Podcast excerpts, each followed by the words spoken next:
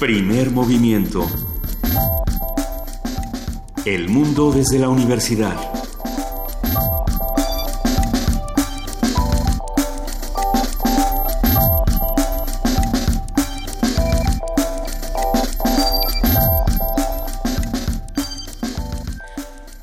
Siete de la mañana con tres minutos. Soy Juana Inés de esa y estoy con Juana Inés de esa porque Luisa Iglesias se nos averió. Pero esperemos que todo esté muy bien, todo, todo va a estar muy bien.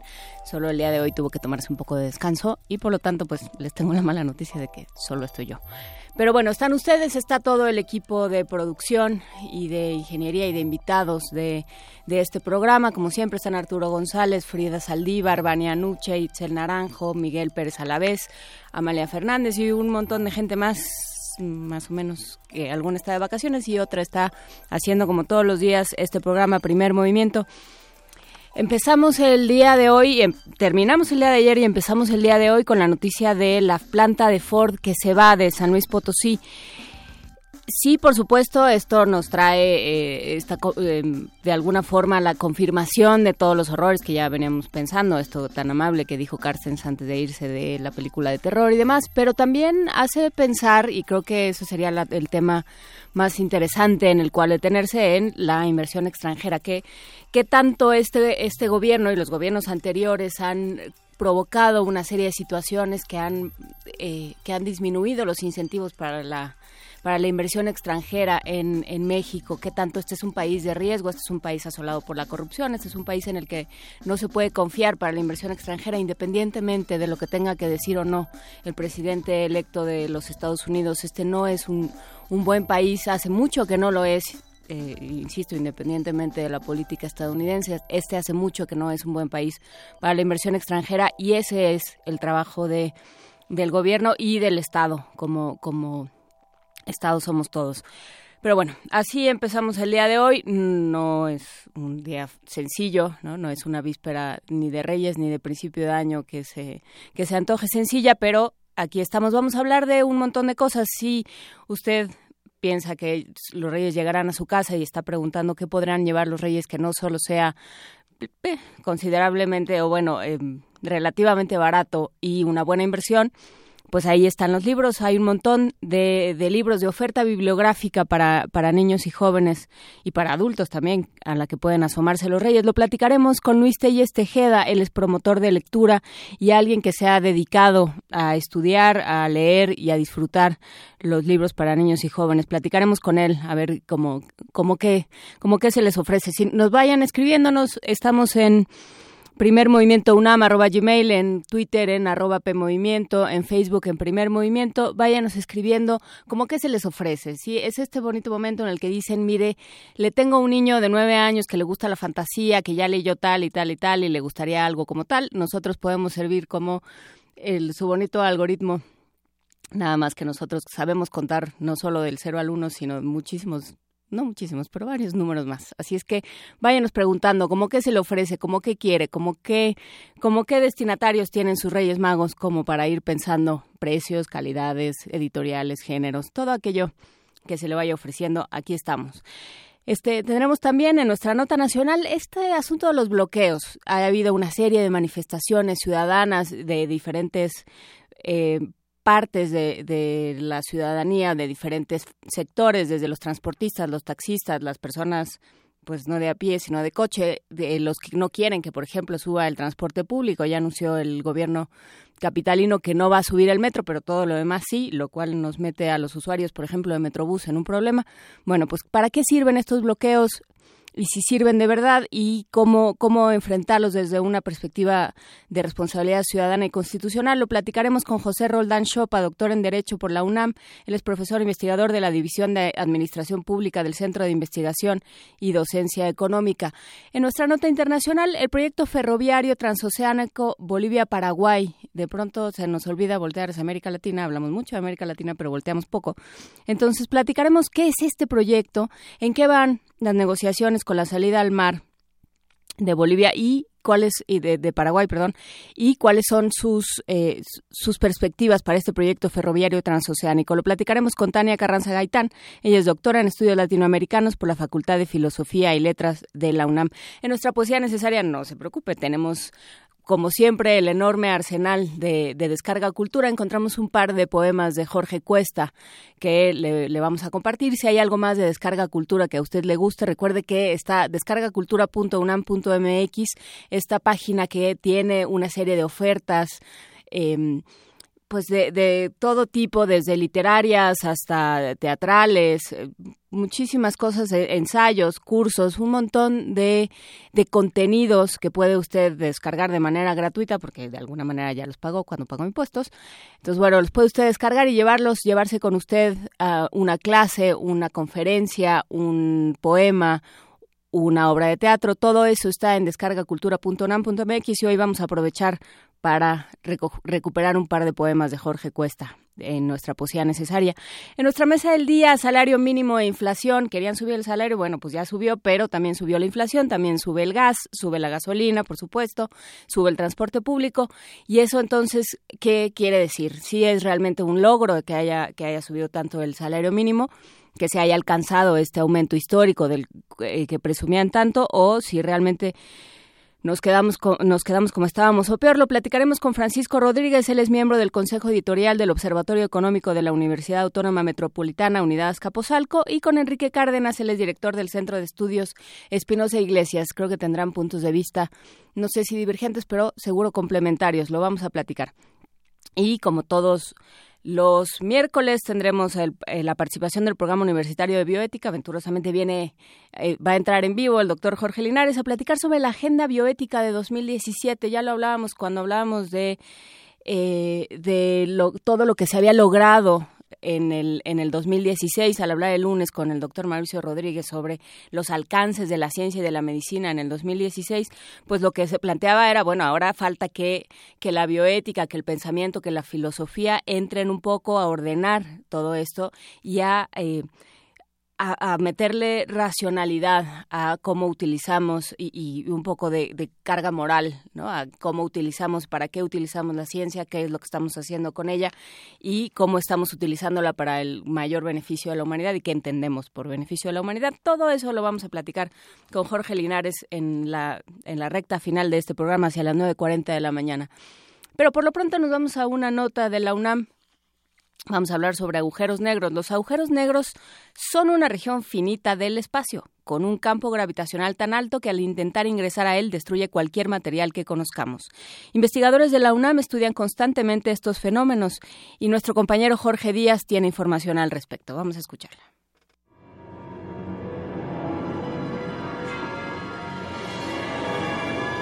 Para los estudiosos del universo y de la física, un agujero negro representa una región finita del espacio con un campo gravitacional tan alto que al intentar ingresar a él destruye cualquier material que conozcamos.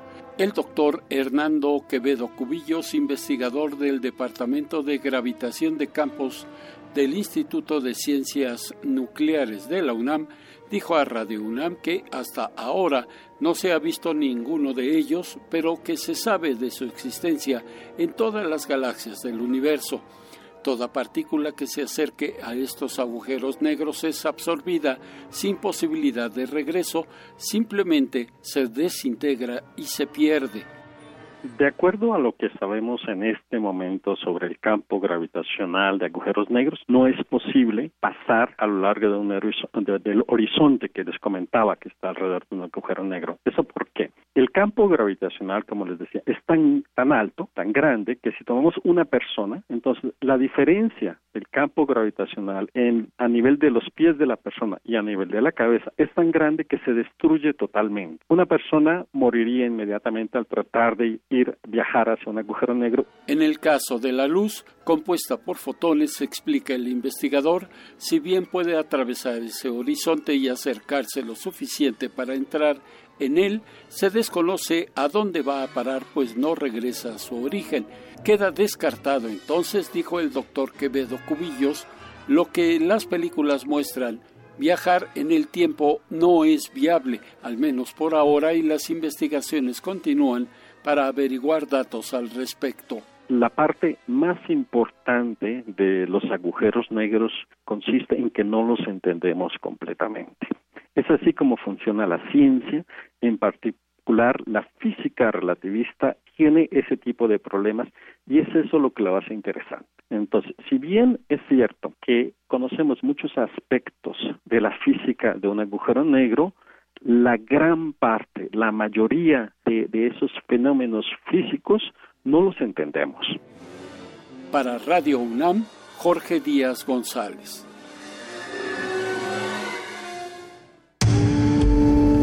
Primer movimiento. Clásicamente... Universitario. 7.14 de la mañana y para la vista de solo iba a estar yo, solo íbamos a estar Frida y yo, escogimos una canción para niños que nos gusta a nosotros, que les gusta a los niños que viven dentro de nosotros. Y es esta versión de una, de una canción de una película de Walt Disney que se llamó, eh, no me acuerdo cómo se llama en inglés, pero en, en español se llamó Los Aristogatos, que me parece un título bastante poco afortunado, pero que bueno, la película era bastante mejor que el título, y que tenía esta canción que en su, que en la película por lo menos en español y en mi época interpretaba Tintán y que ahora interpreta Pedro Cominic en una en una versión interesante donde además él juega con estas diferentes matices y estas diferentes eh, pues carices que toma su voz. Vamos a escuchar Todos quieren ser un gato jazz con Pedro Cominic. A ver qué les parece.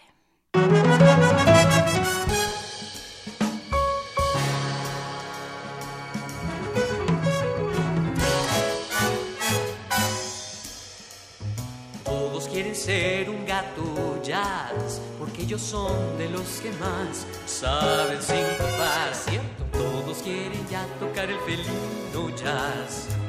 La música suave quedó atrás. Si escucha un buen jazz, lo ambiciona uno más. Ritmo sabroso.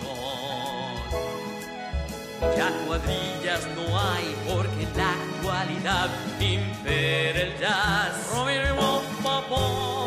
Hay muchos que son solo burda imitación, que solo saben ruido hacer sin coordinación. Y ya se debe improvisar y sincopar. Para eso solo sirve ser un gato jazz. Se escucha el trombón, un buen saxofón al improvisar.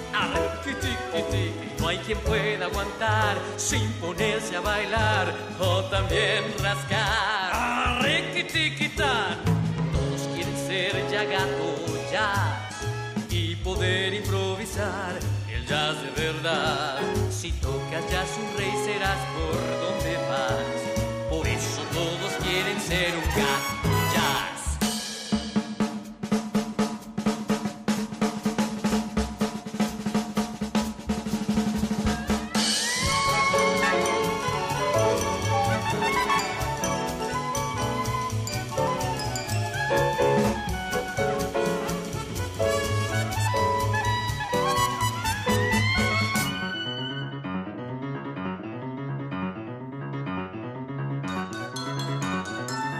ับปิ้งของพากันจ้อยเฮียเดนเปียโนดานียลวง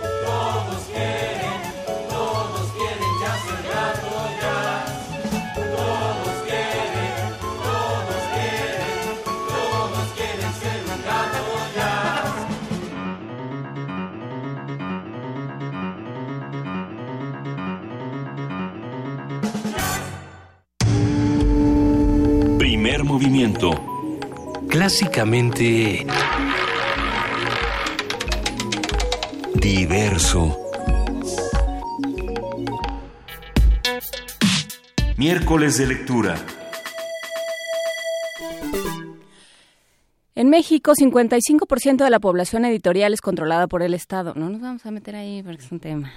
Enfocándose fundamentalmente en libros educativos y presupuestos para bibliotecas escolares. Tampoco nos vamos a meter ahí. Sin embargo, en la última década, la literatura infantil y juvenil ha adquirido más fuerza, lo que revela un panorama optimista al evidenciar la proliferación de los lectores jóvenes. Pues no, más bien desde Harry Potter, ¿no? Nos, nos dijo que allá estaba un mercado que había que, que estaba dispuesto a a gastar ahorita. que sí, bueno.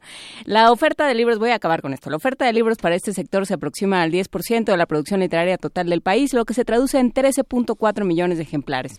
Actualmente la oferta literaria en México para niños y jóvenes es sumamente diversa e interesante. Abarca desde títulos clásicos hasta la obra de autores contemporáneos que reflejan lo que está pasando no solo a nivel nacional, sino también en el ámbito internacional. Para platicar de ello, para recomendar títulos, para hablar de los libros que nos, que nos entusiasman y que, que podrían aparecer encima, debajo de los zapatos este 6 de enero, tendremos una conversación sobre las posibilidades que existen en el mercado bibliográfico para regalar en Reyes, géneros, autores, editoriales y rangos de precios. Para ello nos acompaña Luis Telles Tejeda, él es promotor de lectura, eh, poeta, editor, eh, estudioso y sobre todo valiente, porque a estas horas, Luis, buen día.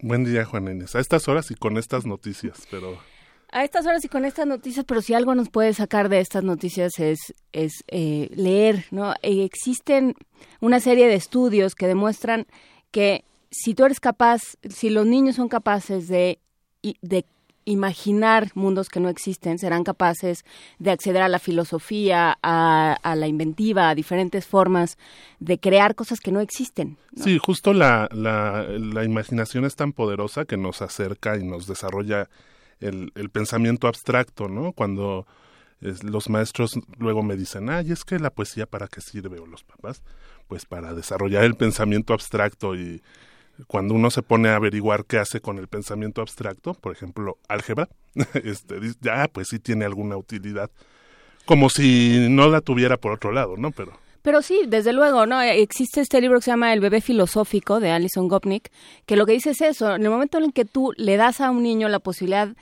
de imaginar cosas de mentiritas, de decir, bueno, pero esto es esto no es, pero podría ser. Sí, sí, sí. Sale que yo era no sé qué, o sale que vamos a leer esta historia y, en esta historia sí se puede.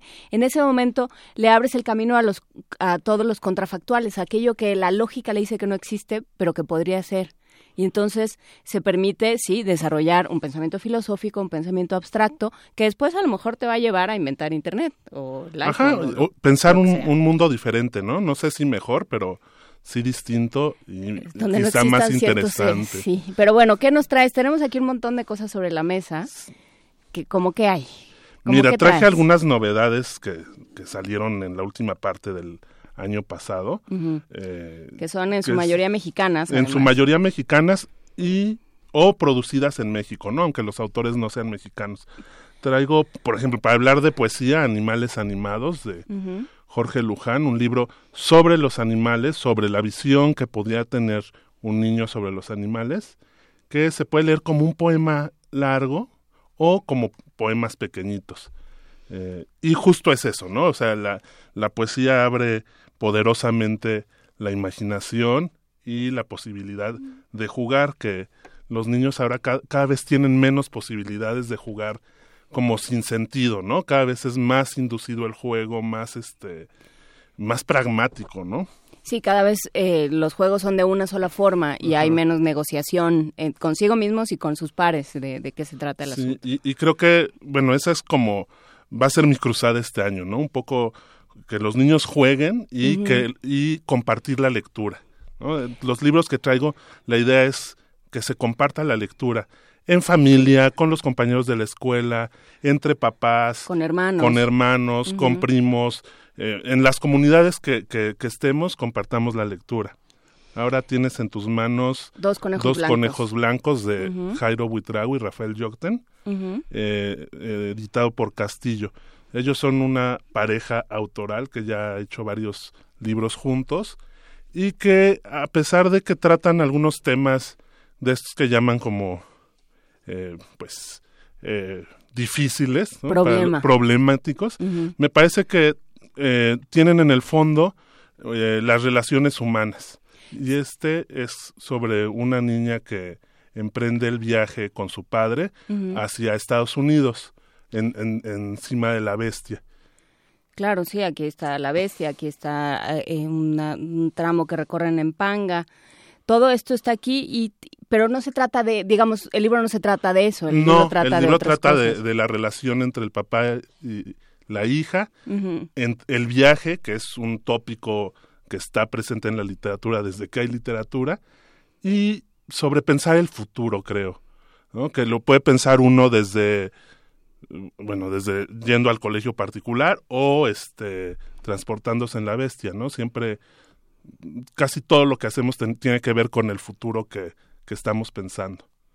A veces cuando no duermo cuento las estrellas, que son miles, como las personas, y cuento la luna que está sola. A veces también veo soldados que ya no cuento, que son como cien. Es, por ejemplo, una de las, de las páginas de Dos Conejos Blancos de Jairo Buitrago. Al rato vamos a a subir la lista con todas las recomendaciones y, las fotos de los libros. Por ejemplo, este te permite eh, una serie de conversaciones. También los libros sirven para eso. Sí, justo, justo creo que eh, tendríamos que tener más libros a, la mano de los niños y de nosotros mismos para conversar sobre los libros. Conversar, eh, los libros nos permiten conversar sobre la realidad, pero desde otros puntos de vista, ¿no? Desde el, podemos aquí hablar qué pensará la niña, qué pensará el papá, qué pensarán los soldados, ¿no? Y entonces se va haciendo como más amplio nuestro criterio eh, y más amplia nuestra posibilidad de pensar el mundo.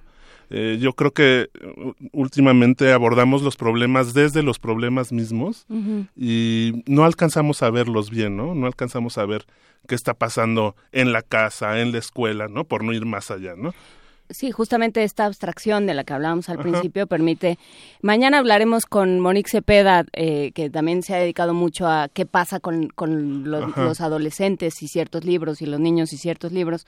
Pero, pero sí está eso, ¿no? Se, te permite salirte de la situación, ¿no? ¿no? No es algo que te esté pasando a ti, es algo que, está pasando en el libro y que puede, de lo que puedes hablar, eso te, te facilita la conversación. Sí, totalmente. Eh, y los libros llevan hacia, hacia pensar en el otro, ¿no? Hacia pensar en qué este hizo que el otro actuara de tal manera, bien o mal, ¿no? O sea, y también llevan a hablar sobre el lenguaje, que me parece bien interesante, y ampliar el lenguaje. Y ampliar el lenguaje es este pues ampliar el mundo. No nada más me refiero a que amplía uno su vocabulario, ¿no? Porque siempre dicen, ay, el, este, los libros amplían su vocabulario. Pero ¿de qué sirve ampliar el vocabulario si no ampliamos las formas de utilizar el lenguaje? Y creo que el, el libro, bueno, la literatura sirve para eso. La literatura y no nada más, porque bueno, en este momento no sé si tú estás oyendo a Maya Fernández en tu oído, pero yo la estoy oyendo diciendo, y los libros informativos, y los libros informativos porque no solo no solo se trata de literatura, también está la poesía, por supuesto, pero también están aquellos libros que tratan de otras cosas, pensando en, por ejemplo, lo que ha editado Océano Travesía de libros informativos. Sí, sobre, bueno, ellos tienen una colección sobre dinosaurios que me gusta mucho, que son unos desplegables para niños muy chiquitos que también se piensa, ¿no? Este, ay, pues los chiquitos hay que este pues puras rimas, ¿no? O este, puras cosas que tengan que ver con la casa. Bueno, pues los libros informativos también son importantes, ¿no? Porque también vamos eh, enseñándole a los niños, sin enseñarles, eh, cómo se documenta uno, cómo uno va adquiriendo los conocimientos para eh, comprender al mundo y, en su caso, transformarlo. Traigo un informativo de estos que son como libros frontera, que es sobre la historia de El Bosco. El ah. año pasado que se cumplieron eh, sus 400 años este, y que fue muy importante en España, eh, por, porque ahí está el Jardín de, las Delicias. Bueno, es un libro que casi no tiene texto que, eh, y que acerca de una forma muy interesante a la estética del Bosco. y al mundo del Bosco. Al mundo del Bosco, ¿no? O sea, es un libro que más que dar información hace que el lector niño, niña, adolescente, abuelita, papá, se pregunte cosas. Y eso me parece maravilloso. Claro, que pasa un poco lo que pasa, o sea, revisándolo, claro, hay un, hay un eh, personajito que muy chiquito frente a una fresa gigantesca y está rebanando esa fresa gigantesca. Hay eh, otros personajes que podan un arbusto, hay estas criaturas eh, de muchísimas piernas y, y picos y y perfectamente fantásticas que habitan espacios que no que no podemos definir. Hay un ángel que llora. Hay un montón de, de imágenes que detonan inquietudes pienso también en, en Chris Van Allsburg en em, cómo se llama este libro que son puras imágenes que está editado ah. por el fondo que es todo en blanco y negro y que son puras imágenes que, que pueden detonar no, historias. No es la escoba de la, escoba, no. la escoba de la viuda sí trae el, el sí, texto. trae texto. Este, los, los, misterios, los misterios del señor eh, Burdick. Los misterios del señor Burdick, de Chris Van Allsburg. O sea, está, sí. Es... Que ya es difícil conseguirlo, ¿no? Ahí hay que hacer una llamada al Fondo de Cultura Económica que de pronto vea que, que, que, tiene unos clásicos que se han agotado y que una generación está creciendo sin ellos, ¿no? Por supuesto. Entonces, este libro del Bosco, que también pensando en libros informativos, en álbumes informativos y en libros frontera, como dices, está también eh, este libro de Peter C. sobre Galileo. Ajá. Que, se llama así Galileo, ¿no? Que está en Castillo. Está en Castillo. Y lo que hace Peter Cis es alguien que creció en la, eh, en la República Checa, creo que todavía era Checoslovaquia, y que siempre vivió, que, que, siempre ha vivido como con el fantasma de, de ser perseguido, de ser vigilado, y que siempre ha buscado de alguna forma contar posibles salidas a ese encierro. Y ahí, en ese lugar, se inscribe un libro sobre el Tíbet, otro libro sobre Galileo, un montón de álbumes que hablan de la posibilidad de salir. Sí, y el de Galileo, además del texto, que es un texto muy lindo, tiene, bueno, las ilustraciones maravillosas de, de Peter Sis, que, que son en sí, misma, en sí mismas informativas, ¿no? Porque nos acercan al, a la estética de la época, pero también a, a los mapas, a, a, todas estas cuestiones tan abstractas que hizo Galileo, que este, es muy fácil eh, comprenderlas cuando las ves eh, ilustradas. Eh, no, no, no una ilustración científica, ¿no? sino una ilustración más bien que, que apela a tu parte estética. Y pienso también en otro libro ese mexicano, este, editado por Tecolote, que es Migrar, uh, que es también un libro, pues álbum, es un libro informativo que emula los, eh, los papeles amates, ¿no? este, contando toda una historia en una sola ilustración que se despliega hacia abajo y es muy bonito y justo también hace que, que nos preguntemos, ¿no? Sobre la migración, ¿no? Es un libro que trata también sobre la migración hacia los Estados Unidos, pero que trata también sobre el campo mexicano y sobre los niños mexicanos y sobre el futuro. Sí, es eh, una especie de, de, libro espejo de la tira de la peregrinación. ¿No? Es otra tira, es una, una versión moderna de la tira de la peregrinación. Una tira de, la peregrinación forzada, ¿no? Del, de que uno tiene que pensar en, en dónde se está mejor a pesar de los peligros de, estar ahí. Sí, que ese es otro tema, ¿no? El estar mejor, ¿no? Que también está presente siempre en la literatura infantil, qué entendemos por bienestar, qué entendemos por seguridad, ¿no? Ese, sobre todo en los libros para, para los más chicos, la, la, la idea, el juego entre seguridad y vulnerabilidad, el papel de los padres, qué pasa cuando no están los padres, como sucede en muchas novelas, eh, la más la más manida y más inmediata de todas, Harry Potter, pero muchas otras, ¿no? Sí, sí, sí. ¿Qué pasa cuando no que, están los Que justo Harry Potter y algunas este, novelas actuales tienen mucho que ver con esto, ¿no? Con, con esta generación que ya creció eh, con los padres, pero sin los padres, ¿no? que, creció con los padres trabajando todo el día, toda la noche para eh, tenerlos en un buen colegio, tener una buena ropa, que tengan este, los gadgets necesarios, pero no están. Sí, que también pensando en padres ausentes, yo Claudia de Triunfo Arciniegas, Ajá. esta princesa que de pronto se da cuenta de que el papá es un inútil y entonces ella se apodera del castillo y ella es la que manda, eh, ilustrado por Margarita Sada con un texto muy inteligente de, de, Triunfo Arciniegas, que además él es maestro, entonces tiene una capacidad muy particular de, de vincularse y de tener interlocución con sus lectores. Ajá, también está en Castillo, ¿no? También en Este, Castillo, Y sí. uno que tiene fondo de cultura que también es sobre una princesa que también cuestiona un poco la relación con los padres es Las princesas al- a, la escuela, Ah, claro. que es también muy lindo, muy barato además, este Sí. y, y que este pues que trata de esto, ¿no? También los niños que, que están de pronto medio aislados del mundo, que tienen que tener esa relación con el mundo. Pensando en editoriales nuevas, traes, eh, bueno, relativamente nuevas o que están incursionando en los libros para niños, traes La Cifra y traes... eh, la caja de cerillos, la caja de cerillos. y letra.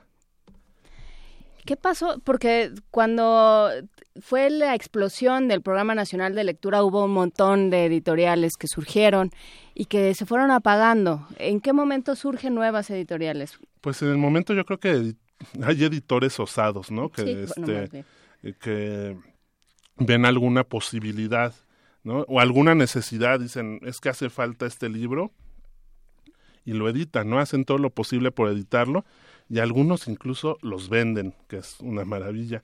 Eh, sí fue una lástima que muchas editoriales se fueran apagando porque muchas eran buenas. También hay que decir que muchas eran malas, ¿no? Y que habían surgido porque había un, había un gran negocio vendiéndole libros por millones literalmente a la SEP eh, y que cuando eso esa llave se fue cerrando, pues se fueron apagando esas editoriales malas, pero también por infortunio las buenas. Pero están surgiendo algunas otras posibilidades, ¿no? Esta letra que tienes ahí en la mano Sí, a Gastón, a Gastón. que justo es un libro sobre la identidad, ¿no? Sobre encontrarse. Sobre todo mis este- hermanitos están bien peinados y yo no. Ajá. Y, y cuando Gastón encuentra a sus hermanitos verdaderos, pues se da cuenta que ya, ya es de la otra familia también, ¿no? Entonces, este, y, pues es un libro que puede uno leer, divertirse, pasársela bien, eh, ver las ilustraciones que son muy lindas de Christian Robinson, pero también puede empezar a platicar de muchas cosas. Porque además eh, está, está muy estudiado que los niños pasan por esta etapa donde dicen tú no eres mi mamá. ¿no? Mi mamá de verdad no me regaña y un día va a venir por mí. ¿no? Siempre hay y como pasa- esta- y pasamos por, por, por esa este etapa varias veces, ¿no? Este, chiquitos, Tú no me mandas. luego adolescentes y luego ya se pasa, ¿no? Y luego Este, ya aventurosamente ya- uno crece. Eh, sí, está Gastón de Christian Robinson, sí, los, los tres hermanitos perfectos y Gastón. Ajá, tiene de letra. Tiene varias familias. de letra y este es un libro que aunque parezca para chiquitos, creo que si uno se lo regala incluso a un adulto puede resultar ¿Qué pasa, por ejemplo, también en- con El corazón en la botella de Oliver Jeffers? Que a mí Oliver Ajá. Jeffers no me gusta tanto, es muy taquillero. Es muy taquillero porque es muy como eh, Muy fácil. muy tarjeta de, de este felicitación, ¿no? A mí este el pingüinito de alcanzar de este cómo atrapar una estrella. No, el eso, de Perdido y de Encontrado. perdido y encontrado me gusta, el pingüinito, pero el libro Es un niño que se encuentra un pingüino en una en la caja de objetos perdidos del museo. Y entonces dice, bueno, pues me lo voy a llevar a mi casa. Entonces, bueno, el pingüinito no es de la casa del niño, entonces finalmente el pingüinito emprende su camino. Es, ese sí es, es muy sencillo y ese es un libro que se puede leer una vez con los niños y ya ellos se seguirán por su cuenta. sí, sí, sí. No como hay, hay, por ejemplo, este de Dos Conejos Blancos, el que habla de migración, es un libro que se tiene que estar, o sea, hay libros que permiten una lectura Acompañada, Acompañada y después y los dejas y que lo- vuelvan al libro. Pero pienso, por ejemplo, en Sopa de Muñecas de Pilar Armida, de, editado por Sidley, que sí necesita que lo vayas trabajando, ¿no? No solo leyéndolo en voz alta y dándole inflexiones, sino viendo las ilustraciones que tienen una serie de retos para un, un lector que no está acostumbrado a, a ese trabajo. Sí, sí, sí, sí, justo este. También cuando uno elige libros para los niños hay que pensar en eso, ¿no? En libros que podamos leer una vez con ellos y después estén a su disposición y todo el tiempo estar también nosotros dispuestos a estar platicando con ellos sobre ese libro, pero también libros que nos este, inviten a estar con ellos, ¿no? A estar platicando sobre lo que está pasando en el libro, sobre lo que se imaginan que puede pasar y volviendo a ese libro varias veces. Sí, pensando Como- en quién elige los libros, también de pronto uno tiene que pensar, quien vaya a leer el libro con el niño, también Ajá. tiene que pensar cuántas veces estoy dispuesta, porque ya, o sea, es una labor, quien lo haya hecho, es una labor de 50 repeticiones.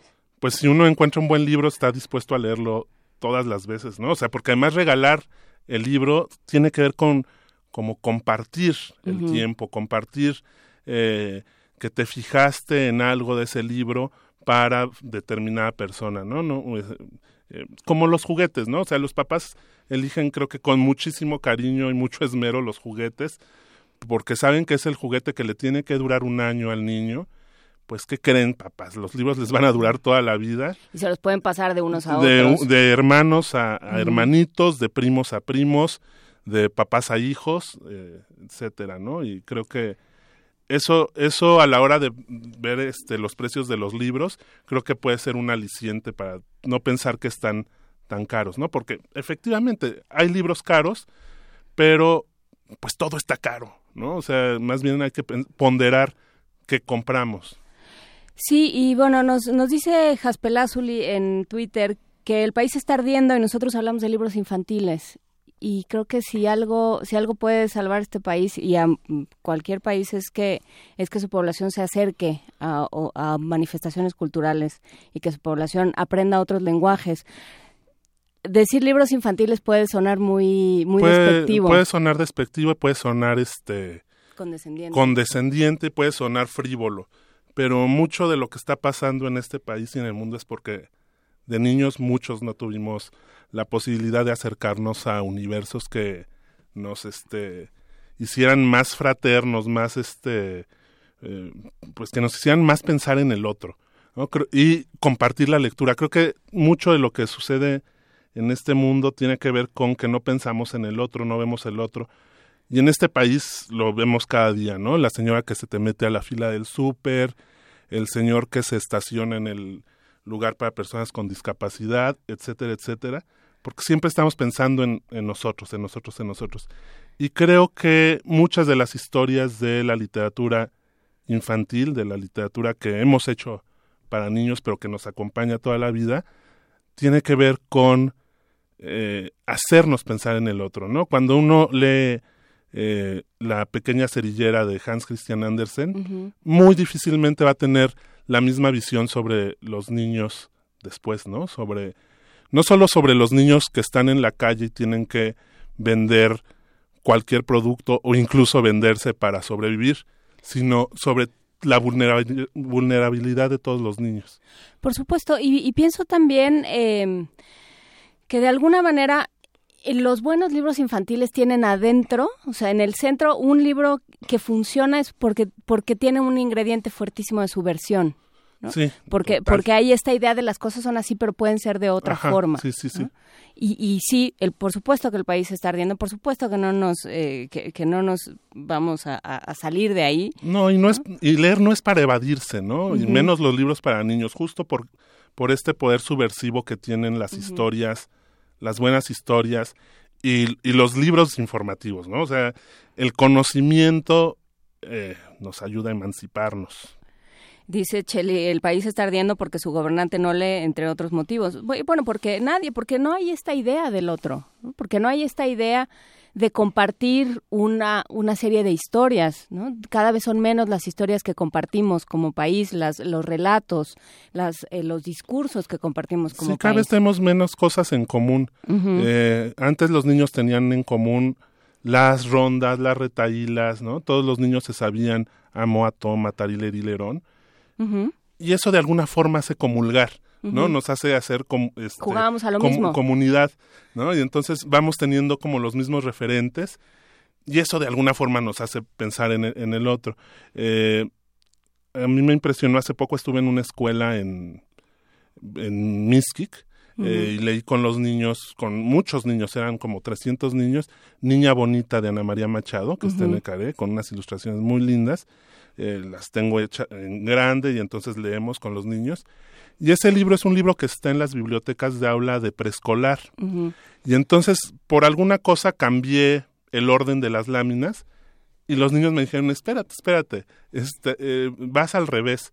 Y entonces sí, y me dio, me, me, dio mucho gusto, pero me impresionó a la vez, ¿no? Como, qué padre que, que estos niños compartan, este, pues estos referentes y, y pues creo que es a lo que tendríamos que ir aspirando. No que todos sepamos lo mismo, no que todos este, leamos lo mismo y pensemos lo mismo, sino que compartamos referentes y tengamos distintos puntos de vista sobre ellos. Sí, pienso, eh, por ejemplo, en la generación, eh, en mi generación a la que le tocaron ciertos eh, libros de texto, ciertos libros de lecturas. Y entonces todos leímos ¿Quién me compra una naranja para mi consolación? Totalmente, y nos aprendimos, este, ay señora, mi vecina, se me, se me murió la gallina, ¿no? De Guillén. Entonces sí, por supuesto, si tenemos esas, esos referentes, eh, podemos construir algo, ¿no? Si, si, estamos hablando lenguajes completamente distintos, si nos están hablando de aumentos en las gasolinas y de, y de, este, de una reforma energética que seguimos viendo, seguimos esperando para ver, para ver de qué sirve, pues no se va a poder. Si no sabemos, si no podemos hablar el mismo idioma, ¿cómo nos vamos a organizar? No, pues no. Pues no. Dice el hombre verde, ¿podrían recomendar libros infantiles de terror? Ah, eso es un tema, los libros de terror, ahora que hablan del tema. Ajá. Hay muchas formas distintas del terror. Muchas. Habría que pensar, ver exactamente qué, qué le interesaría. Yo pensé inmediatamente en Fuera de aquí, horrible monstruo verde.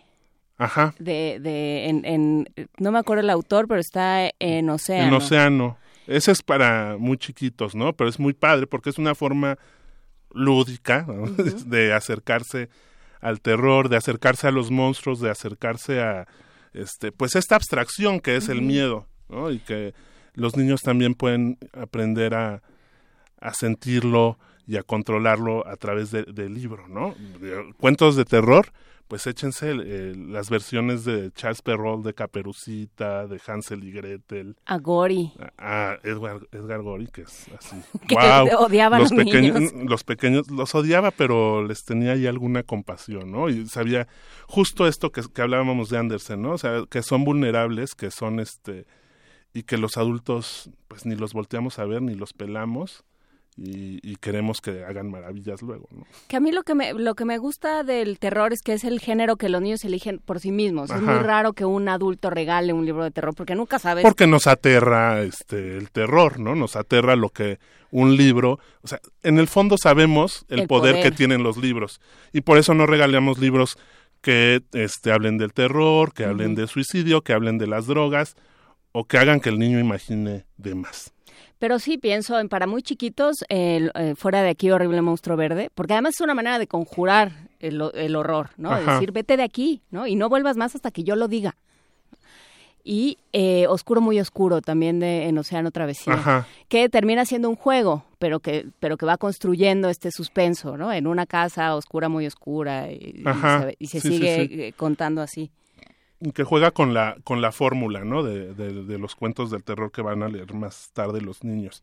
Y yo pienso en la saga de Lina Posada de mm. Jaime Alfonso Sandoval una saga mexicana eh, muy divertida pero también con su parte terrorífica y, este y que como la mayoría de los libros de Sandoval habla de lo distinto. de lo distinto y del miedo que le y tenemos. de, y de lo cotidiano no de o sea, podemos vernos en sus personajes podemos ver a nuestra vecina, podemos ver a este país que está en llamas, que está ardiendo, podemos verlo ahí y podemos hacer que los lectores, nosotros mismos, nos pongamos a pensar sobre eso, ¿no? Sobre la otredad, sobre este la corrupción, sobre un montón de cosas. Sí, que para nadie pensaría que están en estos libros. Sirve Operativo Nini, también de Jaime Alfonso, eh, República Mutante.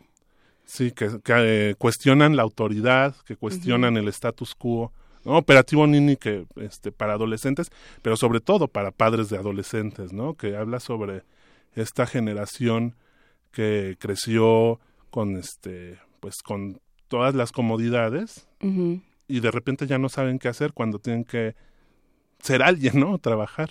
Sí, cuando tienen que literalmente ganarse la vida, no nada más eh, en términos económicos, sino en términos existenciales. Sí, sí, Antes parecía que estaba muy claro, ahora no tenemos tan claro cómo se gana uno la vida.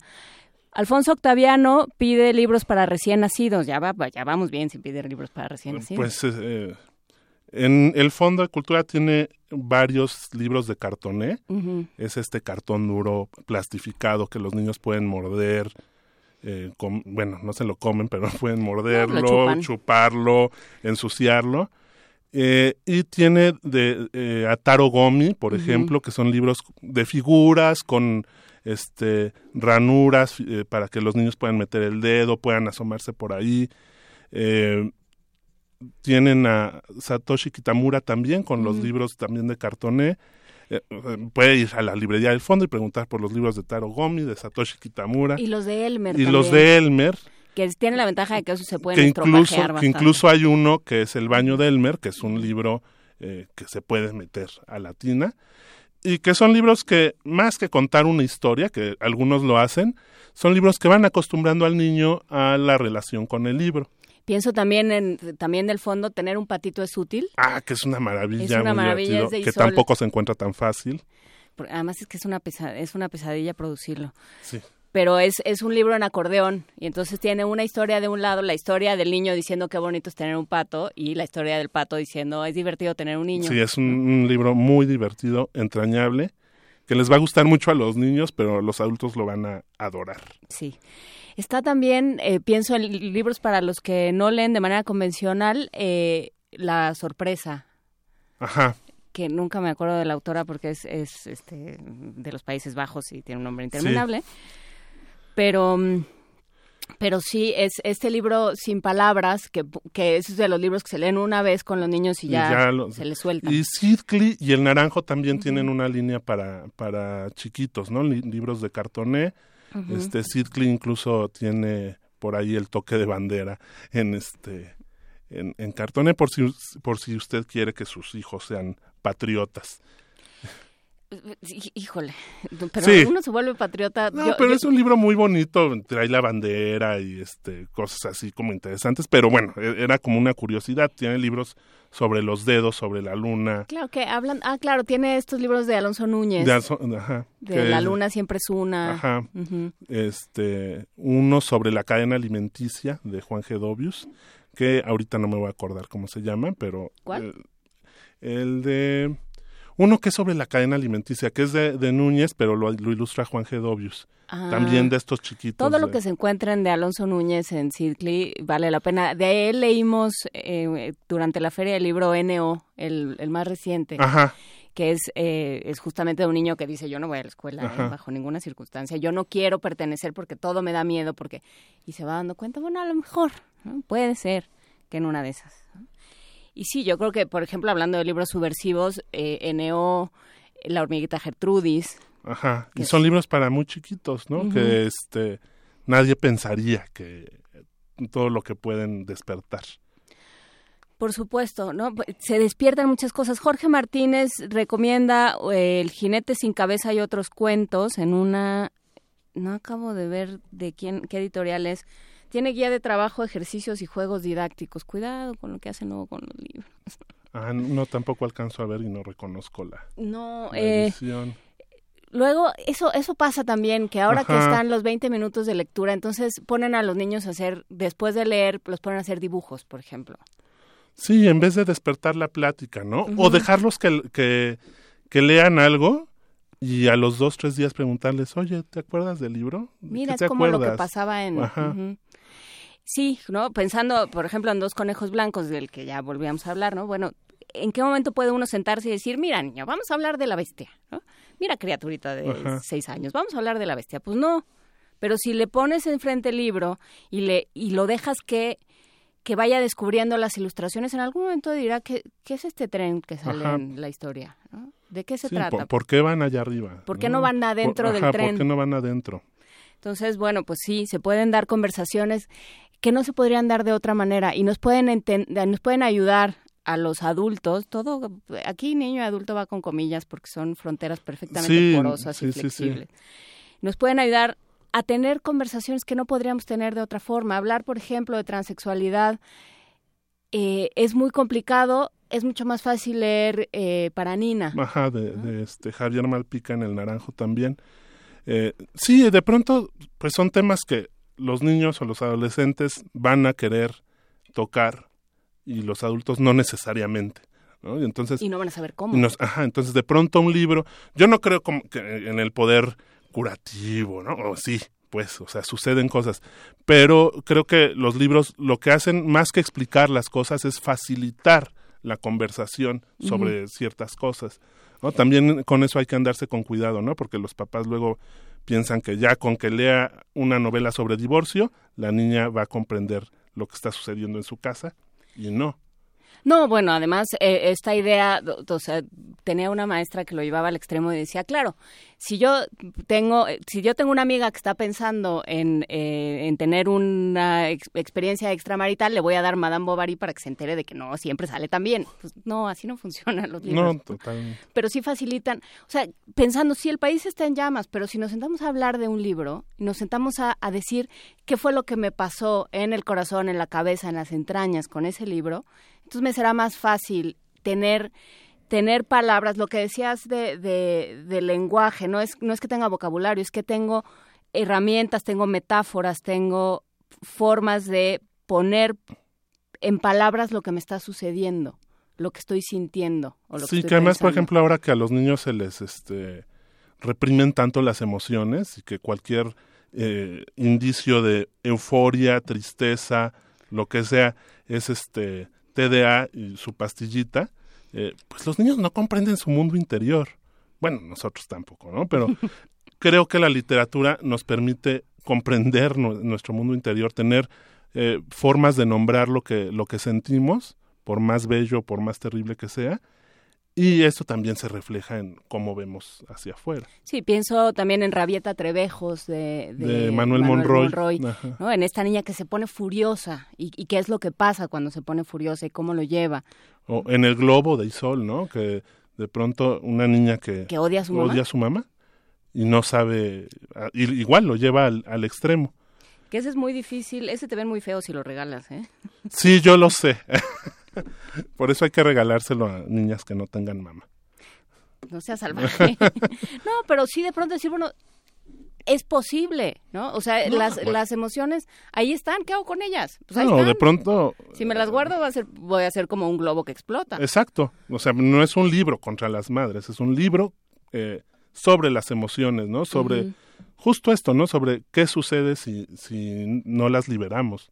También de la misma Isol. De para Isol, que sí, de Isol en el Fondo de Cultura. de familia también. Secreto de, de familia que es muy divertido. ¿no? Que es de complicidad. Ajá, sí, sí, sí, que es esta cuestión de pues todas las familias tenemos secretos, ¿no? Eh, llevando, haciéndolo además muy ligero, ¿no? No habla de los secretos verdaderos que podemos tener en las familias, ¿no? Sino esta cosa de, bueno, la mamá de fulanita cuando se levanta es un puercoespín, ¿no? Y la mamá de sutanito es como un oso, ¿no? Este, y esos son los secretos de familia. Pregunta a Luis G. Rosales ya para irnos, porque ya Frida Saldívar me está haciendo señales como de este controlador aéreo. ¿Qué recomiendan? Dice Luis G. Rosales, tengo una niña de 14 años que es emo, pone el entre, entre paréntesis, y un niño adicto a los videojuegos de 11.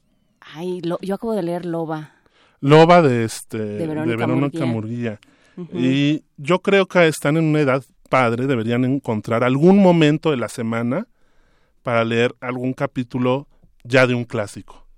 ¿no? Ah, tú hablabas de los viajes de Yo Gulliver. hablaba eh, antes de entrar al aire sobre los viajes de Gulliver, pero está uh -huh. este eh, Colmillo Blanco, está La Isla del Tesoro, está incluso eh, pues por qué no Pedro Páramo. Nos decía eh, Manuel de Fis del País de las Sombras Largas de Hans Resch. Total, ¿no? O sea, esto, esta serie de libros que ya no sabemos si son para adultos o para niños, uh -huh. que si se encuentran algún momento en la semana, no digo diario, algún momento en la semana, donde puedan leer un capítulo, los tres juntos, un momento de complicidad, eh, creo que podría ser maravilloso. El fantasma de Canterville. El, el fantasma de Canterville, a Charles Dickens, ¿no? Uh -huh. Cualquier cosa que encuentren de, de Dickens. Eh, les digo, también están los mexicanos, eh, Rulfo, eh, Pascuala Corona, por mencionarla rápido, que este año se cumplen sus 100 años.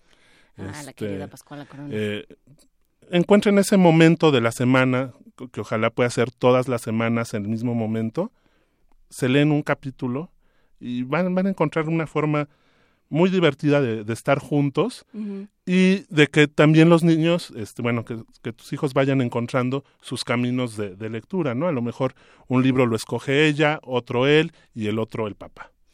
Pues con esta recomendación nos vamos. Eh, hay libros también, todos esos clásicos se pueden encontrar en versiones muy dignas en, Internet, no hay necesidad de, comprar, ¿no? De comprarlos, ¿no? Sobre todo porque... Pues, o, en las bibliotecas, ¿no? O en las bibliotecas, que ojalá tuviéramos más. Pero ese es otro tema para otro día. Muchísimas gracias, Luis Telles Tejeda. Vamos a poner en, en redes toda esta lista interminable de... no finita, pero, pero que siempre podremos continuar. De libros, si tienen ustedes recomendaciones, también escríbanos. Muchísimas gracias, Luis Telles Tejeda, promotor de lectura entusiasta. ¿Dónde te pueden encontrar? En arroba pavidonávido y próximamente en arroba azotea de libros. Arroba azotea de libros, arroba pavidonávido, Luis Telles Tejeda, promotor y especialista en libros infantiles. Muchísimas gracias por estar Gracias a ti, Juan Inés. Un abrazo. Primer movimiento clásicamente universitario.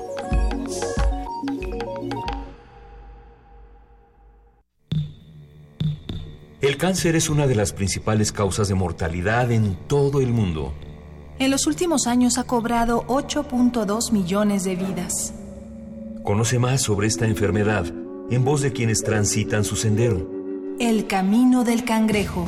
Domingos a las 2 de la tarde por el 96.1 FM. Radio UNAM.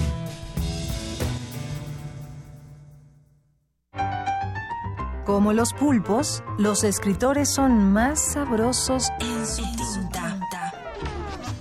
Una producción del Instituto de Energías Renovables de la UNAM. Lunes y miércoles al mediodía por el 96.1 FM. Radio UNAM. Habla Andrés Manuel López Obrador, presidente nacional de Morena. La fórmula está en acabar con la corrupción y con los privilegios en el gobierno. De esa manera vamos a ahorrar y nos va a alcanzar, entre otras cosas, para aumentar la pensión a los adultos mayores en el país al doble. También nos va a alcanzar para que todos los jóvenes, 2 millones 600 mil jóvenes, tengan garantizado el derecho al estudio y el derecho al trabajo. Son tiempos de esperanza. Morena, la esperanza de México. Morena, la esperanza de México. El Museo Nacional de San Carlos presenta la magna exposición Francisco de Goya, único y eterno. La muestra está conformada por más de 125 piezas, entre óleos y grabados, tanto de Francisco de Goya como de autores relacionados con su obra, procedentes de acervos nacionales e internacionales. Francisco de Goya, único y eterno, se puede visitar en el Museo Nacional de San Carlos, Avenida Puente de Alvarado número 50, Colonia Tabacalera, Ciudad de México. El rito comienza en el escenario. Los sonidos emergen, deambulan por el recinto, se cuelan en los oídos y estremecen los sentidos. Festival Intersección. los encuentros sonoros de Radio UNAM. Todos los viernes a las 21 horas en vivo desde la sala Julián Carrillo. Escúchalos a través del 96.1 de FM, www.radiounam.unam.mx o ven a Adolfo Prieto 133 Colonia del Valle, cerca del Metrobús Amores. La entrada es libre. Ingredientes para hacer la pócima de la diversión. Ancas de rana intrépida. Ratones de laboratorio. Plumas de pollo creativo. Mm, medio litro de carcajadas. y listo. Revolvemos todo y decimos... ¡Hocus Pocus! Hocus Pocus, la revista de los peques y no tan peques. Todos los sábados de las 10 a las 11 de la mañana por el 96.1 de FM. Diviértete aquí en Radio UNAM.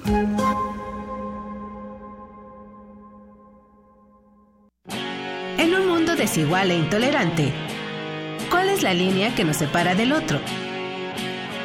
Sin margen. Borramos fronteras. Acompaña a Luisa Iglesias y conoce los ecos de la diversidad social.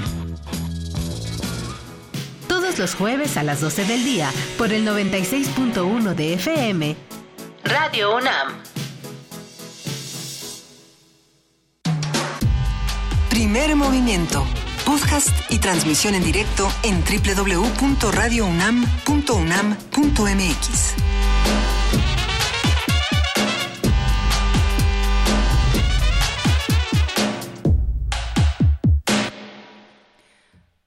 8 de la mañana con tres minutos. Eh, estamos haciendo el recuento más o menos de todo lo que, lo que platicamos. Y se nos quedó otra novela que a mí me gusta mucho. Eh, y que es justamente no solo de su versión, sino de su versión femenina, que siempre tiene sus ventajas, eh, que se llama Querida Alejandría, que es, es una novela histórica de María García Esperón, editada por Norma, que ganó el premio de novela juvenil de Norma y que, que trata sobre Hipatia, esta mujer que estudiosa de, Egipto, parece que es, sí, claro, de Alejandría, em, que ve, ve quemarse la biblioteca y todo lo que sucede en, en ella y todo lo que sucede alrededor de la idea de, la biblioteca de Alejandría destruida. Si quiere una novela sobre mujeres eh, arrojadas e inteligentes, querida Alejandría de María García Esperón, como también Loba es, es un poco eso, una, una exploración desde este mundo de fantasía, de, de posibilidades eh, de, dragones, de mapas, de otros mundos que en realidad son este mismo, bueno, pues también está esta, esta mujer que toma el destino por su cuenta, Loba de Verónica Murguía. Y bueno, pues muchas cosas que se nos van a ir ocurriendo a lo largo del programa. Ya estamos compilando la lista, en cualquier momento la vamos a subir a nuestras redes. Pero por lo pronto, vamos a nuestra nota. Nota Nacional. A partir de que entró en vigor el incremento a los precios de las gasolinas este año, se han registrado por lo menos 16 bloqueos y marchas en diversos estados de la República y me parecen pocos porque ha habido ha habido muchas eh, pequeñas eh, manifestaciones para protestar contra esta medida. De acuerdo con la Policía Federal, desde el lunes pasado se han reportado cierres a la circulación en carreteras federales y estatales de al menos 11 entidades, entre ellas Hidalgo, Chihuahua, Sonora, el Estado de México, Morelos, Veracruz, Jalisco, Querétaro, Guerrero y Durango. También ha habido manifestaciones en dependencias gubernamentales como las instalaciones del SAT, ubicadas en la Avenida Hidalgo de la Ciudad de México, donde integrantes de la organización civil México Suma cerraron las oficinas para reclamar el aumento del precio del combustible y también ha habido eh, ciertos actos en contra de, de, eh, gasolineras, de, de expendios de gasolina a lo largo del país y, por supuesto, en la Ciudad de México. Haremos un análisis de los bloqueos como manifestaciones del desacuerdo comunitario, para qué sirven, qué consiguen y qué argumentos existen detrás de ellos. Nos acompaña en esta conversación y se lo agradecemos muchísimo José Roldán Chopa, él es doctor en Derecho por la UNAM y profesor investigador de la División de Administración Pública del Centro de Investigación y Docencia Económicas. Se ha desempeñado como servidor público en el Distrito Federal y en la Secretaría de Gobernación. José Roldán Chopa, muchas gracias por estar con nosotros. ¿Qué tal? ¿Cómo está? Muy buenos días. Eh, buenos días, pues bien, pero eh, con esta con esta pregunta de para qué sirven y cómo cómo pueden servir mejor estos o si pueden servir de alguna forma estos bloqueos ciudadanos, estas manifestaciones. Eh, bueno, como lo mencionabas al inicio de la nota, lo que estamos viendo, pues es un em, una expresión espontánea, en ocasiones más desarticulada, en otras que está acuerpada por ciertas eh, agrupaciones, por ejemplo los transportistas, que tienen una idea mucho más organizada y, y, con un fin mucho más tangible. Pero sea de una manera o de otra, sea espontánea, sea menos articulado, sea más organizada, lo que tenemos es una reacción eh, muy comprensible, entendible, cuando eh, hay un eh, hay un alza del precio que va más allá de las proporciones a las cuales estábamos acostumbrados. No se daba la misma reacción cuando teníamos la noticia de aumentos graduales a cuando ahora de golpe tenemos un aumento entre el 15, 20% en el costo del combustible y eso pues se va a reflejar en otro tipo de servicios o productos. Entonces, ahora, a mí me interesaría destacar dos cuestiones. La primera, la validez y por supuesto eh, cuál podría ser el resultado esperado. Y la otra cuestión tiene que ver con esto mismo, pero es la otra cara de la moneda y que es la respuesta al gobierno. Eh, en Entonces, más allá de, del aumento, lo que me parece a mí es que no hubo la capacidad ni la inteligencia por parte del gobierno ante una cuestión que podría ser previsible, ¿no? Claro. Entonces no ha habido comunicación, no eh, lo que tuvimos es un presidente ausente en todos estos días y por supuesto no no hay una apreciación que explique que justifique eh, el porqué de este aumento, ¿no? Eh, es decir, no no tenemos un ejercicio de comunicación enfrente que es una parte relevante en el ejercicio de gobierno. La otra cuestión es que pareciera ser que más que una medida de carácter económico tomando en cuenta el costo y el precio de un posible mercado de la gasolina, y no solamente esto debemos verlo en un contexto nacional, sino también internacional, lo que tenemos pareciera ser que es un propósito recaudatorio. ¿no? Y, y, por tanto hay una medida que tiene un componente altamente de, política en, la decisión y esto hace mucho más necesaria la, expresión y la comunicación del por qué, qué, qué razones hay detrás de. Y eh, si es así, pues pareciera ser que dependiendo de la magnitud, dependiendo de la organización de la protesta, eh, pues podría haber alguna respuesta que atempere eh, el descontento, ¿no?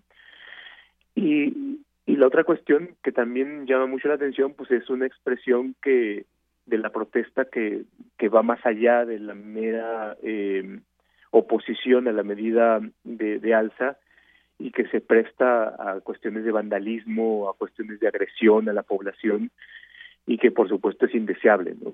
Y, y ahí esto linda con, con cuál va a ser también la respuesta por parte de los organismos de seguridad pública, ¿no? En fin, yo creo que es una situación que hay que ver con mucho detenimiento y cuidado. Yo creo que sí, y, me, llama la atención, hay, hay varias, eh, se abrió varias eh, vertientes, digamos, de esta conversación. Por un lado, esta idea de era una catástrofe esperada, digamos, ¿no? Este lo, lo, escribe Gerardo Esquivel en el Universal a principios de esta semana diciendo, a ver, ya se sabía que eh, por que era algo inevitable por eh, la caída del peso, por eh, por eh, los, los precios del petróleo en el mundo, porque no estamos produciendo y hace mucho que estamos importando más de lo que producimos y esto necesariamente todo combinado iba a ser eh, que subieran los precios. Pero ya hubo primero una promesa de campaña de no van a subir. Entonces ahí hay un problema serio de comunicación. Y luego sí, esta idea de, bueno, ¿en qué momento el el Estado, el gobierno va a cumplir su función de contener a una población que está enormemente enojada y que está viendo además los bonos de fin de año, eh, los, los gastos que no, que no salen, los, los estados todos endeudados y todos depauperados o, o buena parte depauperados porque, porque hay una, un ejercicio irresponsable de la autoridad. Todo esto es una, es una receta para una enorme indignación ciudadana que en efecto no sabemos cómo se va a contener. Sí, porque tenemos una situación de desequilibrio. Por una parte hay un, control muy férreo y hay una eh, acción recaudatoria en donde eh, esto forma parte de, de eso mismo. Uh -huh. por una parte tenemos impuestos altos lo que tenemos acá podríamos verlo no solamente como un incremento del precio, sino también como una especie de impuesto para tener recursos públicos. Uh -huh. Pero por otra parte hay un control del gasto sumamente laxo y hay una, eh, a pesar de los anuncios, en el caso de Duarte, pues no hay efectividad y tampoco se ve que, que la haya, ¿no? Eh, los mismos criterios, por ejemplo, de la Corte en los últimos juicios que se han eh, interpuesto en contra de impuestos marcan esta misma línea, ¿no? Hay un control muy fuerte y hay una negativa para poder amparar a los eh, gobernados, a los contribuyentes cuando se trata de ingresos, pero por otra parte los criterios jurisprudenciales han sido muy laxos para controlar el gasto, ¿no? Entonces, eh, efectivamente, mi impresión es que todo está contribuyendo a, a, a crear un escenario pues nada positivo, ¿no? Sí, y, y ahí pues estoy de acuerdo con lo que mencionas. Sí, y hay una, una sensación de gobierno ausente, ¿no? Eh, hablaba, hablaba al, principio de la conversación de un presidente ausente, pero hay todo un aparato que dónde está, ¿no? Que, que, que cómo se cómo se manifiesta, que en qué momento en qué momento nos convence de que esto realmente es algo que tenemos que hacer, en qué momento hay hay alguna o sea, sí, bueno, pues, una cosa es que tengamos que pagar impuestos, pero otra es que no recibamos absolutamente nada a cambio. Y así es, y se ven servicios mínimos como la limpia, el estado de las calles, el alumbrado público, hasta cuestiones mucho más complejas y, estructurales como es lo que mencionabas, la deuda de los estados o la deuda federal, y las maneras para ocultarlo y por otra parte una actuación muy cortoplacista de los políticos en donde buscan obtener rendimientos o eh, frutos muy inmediatos, pero están perdiendo de vista la perspectiva del Estado y la perspectiva del desarrollo. Eso yo creo que es una cuestión también que, que, no es nada halagüeña, ¿no? No, y que además quita cualquier posibilidad de, de negociación, quita cualquier legitimidad. Al, o sea, ¿cómo, ¿cómo le dices? Que ese yo creo que es el gran el gran tema en este asunto de los bloqueos, eh, a, reserva de lo, de lo que opine el doctor Roldán Chopa, eh, ¿con qué, ¿con qué peso, con qué legitimidad le dices a un ciudadano que se quite de la carretera si no le estás dando nada? O sea, ¿cómo, ¿cómo manejarlo desde la autoridad y desde los ciudadanos? A, mí me da la impresión en estas cuestiones como de la psicología más elemental, de que cuando, diría una expresión muy coloquial, cuando no hay cara, ¿cómo les hablas, no? Entonces, la ausencia de, de un discurso, de una narrativa, y que las cosas vayan adquiriendo un movimiento en donde hay mucha espontaneidad de la población, pues simple y sencillamente no se enfrenta, pero tampoco se canaliza y tampoco se da una un, un panorama de que esto tiene salida, ¿no? Y yo creo que es una de las funciones centrales que pediríamos a un gobierno. Eh, no solamente declaraciones cuando hay eh, vacas gordas, sino una alternativa eh, de, que hay idea de gobierno cuando cuando estamos en una situación compleja, ¿no? Y cuando la sociedad está tiene una sensibilidad ahí herida, ¿no? Sí, hay una sensibilidad herida, hay hay una falta absoluta de sí de cara de, del, del gobierno y hay un enorme peligro de que esto se desborde, que era también algo que anunciaba, ¿no? ¿Cómo parar? ¿Quién para una serie de actos vandálicos? Sí, claro, y, eh, pero además el tema es que no nos llevan a, a un estado mejor, al contrario, creo que nos e, estas expresiones de asaltos, de agresiones a los conductores, de bloqueos, eh, se hacen, por supuesto, con la idea de que haya una solución, pero también puede haber un empeoramiento de las cosas, ¿no? Entonces, eh, yo creo que también es momento para que la población eh, piense, eh, nos organicemos, las organizaciones que tienen una estructura mucho más formal, pienso yo en los transportistas o en ciertos grupos de presión, pues también se busquen alternativas constructivas. Y pienso también en que, bueno, buena parte de la furia está, está eh, orientada hacia el poder ejecutivo, pero, pero ¿dónde está también el poder legislativo? ¿No? Hablaba así de, de la Suprema Corte, pero ¿dónde están todos los legisladores? y que y que van por la misma idea, ¿no? Por una parte es aumento y por otra parte es aprobación de bonos, ¿no? Y con declaraciones a veces eh, sumamente cínicas, ¿no? Es, sí, claro, es que tenemos un, un vale de gasolina por 10 mil pesos mensuales, ¿por qué? Porque los necesitamos, por supuesto, todo el mundo necesita, pero no hay esta este compartimiento de que, bueno, si nos va mal, todos nos ajustamos el cinturón de igual manera, ¿no? No tiene por qué haber tratos privilegiados en esto y yo creo que eso también contribuye a sumar la sensibilidad, ¿no? Dañada de que hay unos que sufrimos las consecuencias, pero otros, otros son inmunes. eh, pero aquellos que son inmunes son los responsables de que las cosas estén mal. Claro, y, pensando, digamos, pensando más eh, con la cabeza un poco más fría, desde el punto de vista académico, desde el punto, o sea, si esto fuera un, un estudio de caso, ¿no? una cosa que se estudiara en el papel, eh, si lo viera con sus alumnos, ¿qué pasaría? Digamos, ¿cuáles serían los, los, eh, los factores y las, los posibles escenarios que plantearía para esta situación?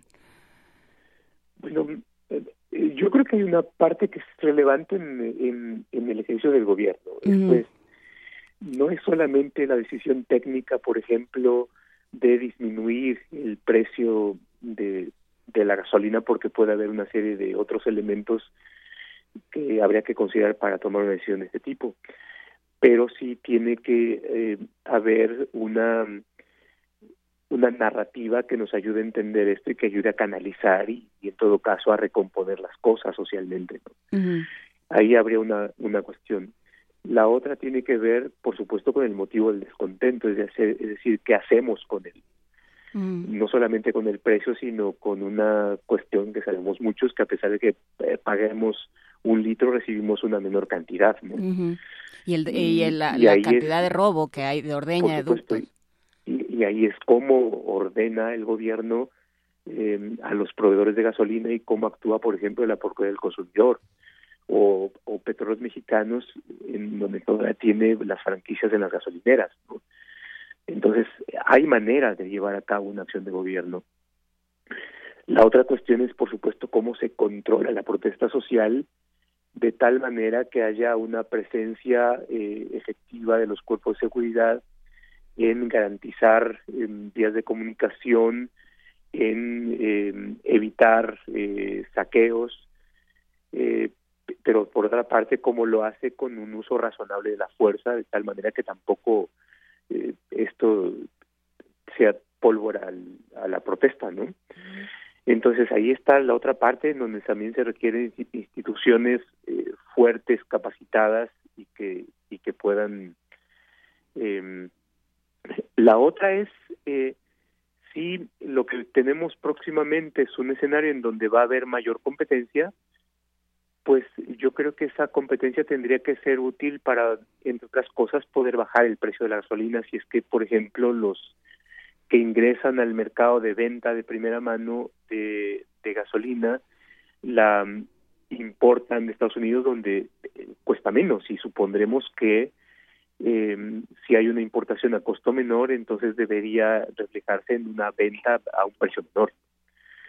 En fin, yo creo que ahí es un ejercicio eh, en donde habría que tomar una diversidad de elementos que están alrededor del tema y que y que pueden ser útiles, ¿no?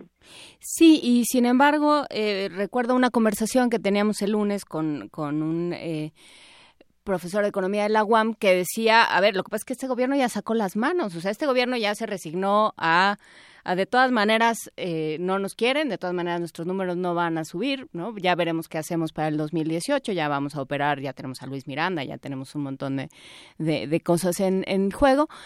Ya, da igual, ¿no? O sea, hay, hay es, es una es una idea válida, digamos, es un argumento válido. ¿El gobierno ya sacó las manos?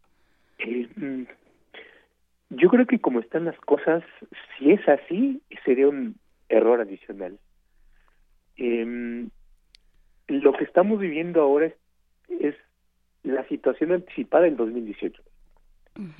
Esto es, eh, tenemos ya tan poco tiempo en donde si no hay un encauzamiento del descontento, esto por supuesto puede contribuir a que quienes pudieran pensar así se van a enfrentar a un escenario peor que el que tiene en este momento. Entonces, yo creo que no, no se puede repetir aquella frase de Fox que dijera, y a mí, ¿por qué, no? Eh, a ti te corresponde actuar porque, aunque veas un poco distante el 2018, esto que está pasando te va a afectar, te está afectando y por tanto no puedes sacar las manos. Y creo que la misma situación la va, va a hacer que, que tenga que articular alguna respuesta. ¿Es un área de oportunidad para, para que surjan nuevos liderazgos? Yo creo que sí. Em, mi impresión es que los a ver, los liderazgos tradicionales de los partidos se han consumido en las nomenclaturas de los mismos y creo que dentro de los políticos tradicionales no tenemos o no estamos viendo esa capacidad de plantear alternativas. Eh, por supuesto, hay un, destaca la, el, papel o la función que está tomando López Obrador ¿no? en, este escenario de ausencia de liderazgos. Y yo creo que también cuando hay movilizaciones, eh, esto lleva a que también puedan surgir liderazgos, dado que el movimiento es como el caldo de cultivo de, de, personas eh, que puedan tener esta función. Eh, pero para un liderazgo no se requiere solamente un agitador o alguien que organice a un conjunto de personas y tome una decisión eh, con el estómago de bloquear eh, una vía pública o tomar una gasolinera y ponerse a repartir gasolina a los que lleguen pasen por ahí, ¿no? Eh, digamos, el, el liderazgo que me parece que es relevante es aquel que pueda plantear en un escenario difícil alternativas razonables, ¿no? Y, y encauzar esto no solamente en una protesta eh, espontánea, sino en una organización que se plantee cuestiones más a mediano plazo y, de unas miras más, más largas. Sí, que eso sería, eh, digamos, lo, lo que es muy desesperanzador, de pronto hay muchas cosas que son desesperanzadoras, pero en términos de sociedad civil, pensar eh, cada vez que surge una crisis de diferentes tipos, pienso en Ayotzinapa, pienso en Tlatlaya, pienso en, en este caso en particular, eh, surgen una serie de, de protestas y, y, hay una serie de, de, organizaciones y de movilizaciones, pero que de pronto se, se, se diluyen. ¿No? ¿Qué, ¿Qué, es lo que faltaría? Falta como un elemento que aglutine, como un elemento que organice, como una especie de eh, como de médula espinal, digamos, de columna vertebral, que esa es la que está eh, la que está faltando. ¿Dónde sale, digamos, históricamente de dónde salen esas esas articulaciones, esos esas columnas? Esa es como la diferencia entre los movimientos que tienen esta cuestión de espontaneidad y que cuando pasa la coyuntura o la causa que va aglutinando o cuando se va desgastando, entonces tienden a desaparecer y a desgastarse.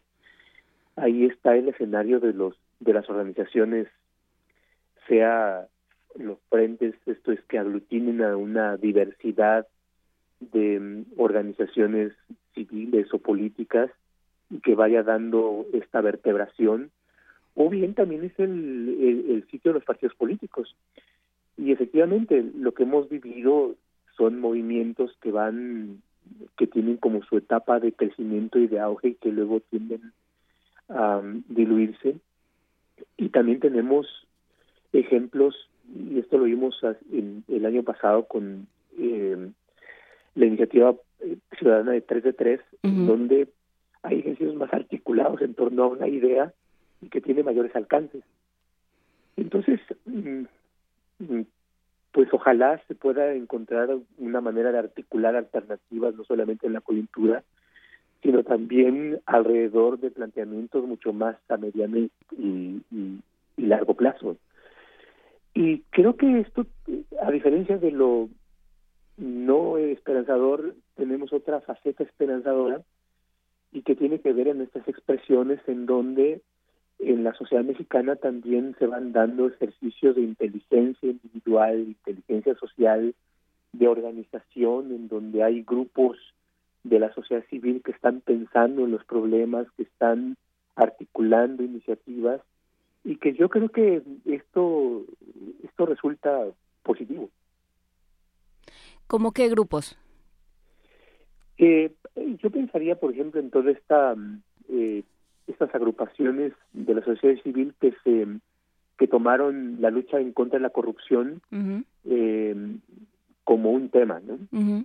en donde no solamente eh, se formuló esta ley de ciudadana de 3 de 3, sino que siguen presentes en la discusión de las otras leyes, que están presentes en cuidar eh, que haya un fiscal general de la República y un fiscal anticorrupción con mayores capacidades y mayor autonomía, en donde hay presencia de la sociedad en ciertas instancias. Y y así como esta, yo creo que se pueden ir articulando en otros frentes otras eh, alternativas.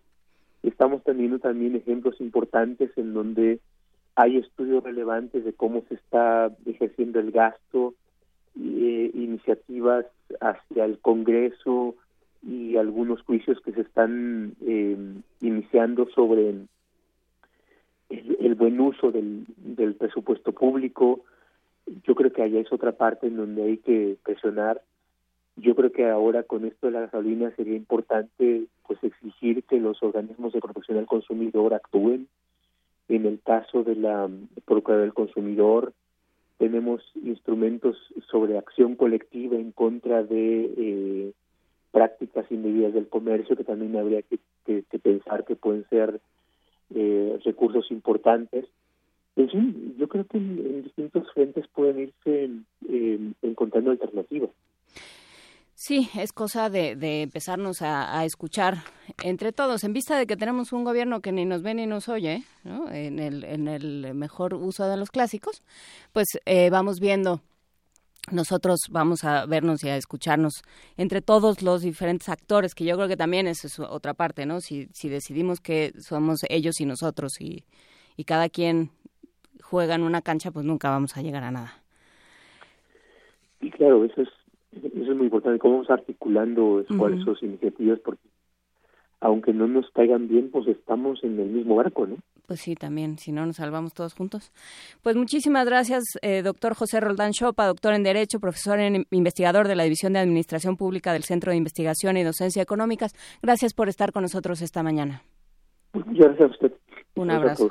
Hasta luego.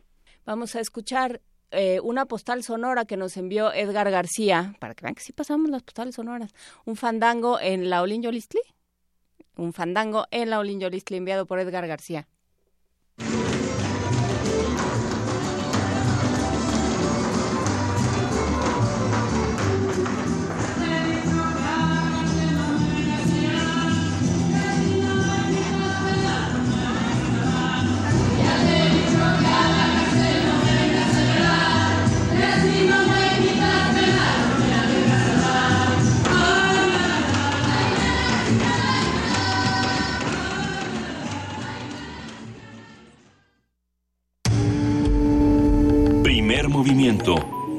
Clásicamente...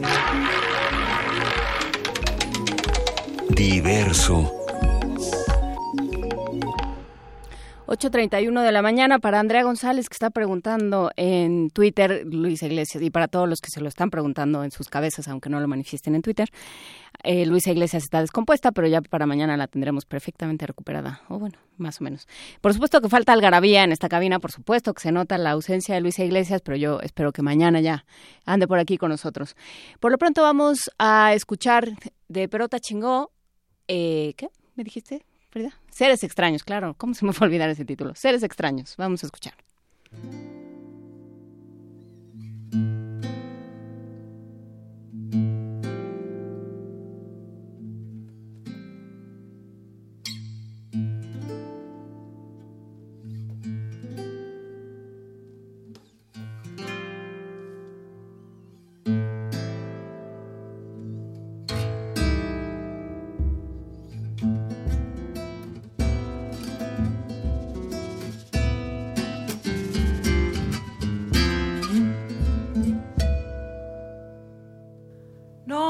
Si me habrá visto en alguna reunión. Soy el que está sentado solo en el sillón. No te preocupes cuando te parece verme mal. Nada más estoy pensando, que nada más estoy pensando cómo cambiar el mundo. Y cuando duermo boca abajo sueño. Y la mente se va a jugar por allá, dejando el cuerpo acá, no la puede alcanzar. Cuando me acuesto miro el techo y pienso en la cosa de mí que no soporto más, pero no importa el tiempo, está para cambiar y empezar a dar amor de nuevo. Y empezar a dar amor y a recibirlo si estás dispuesto a darlo. empezar a ver mejor que están buscando esos seres extraños.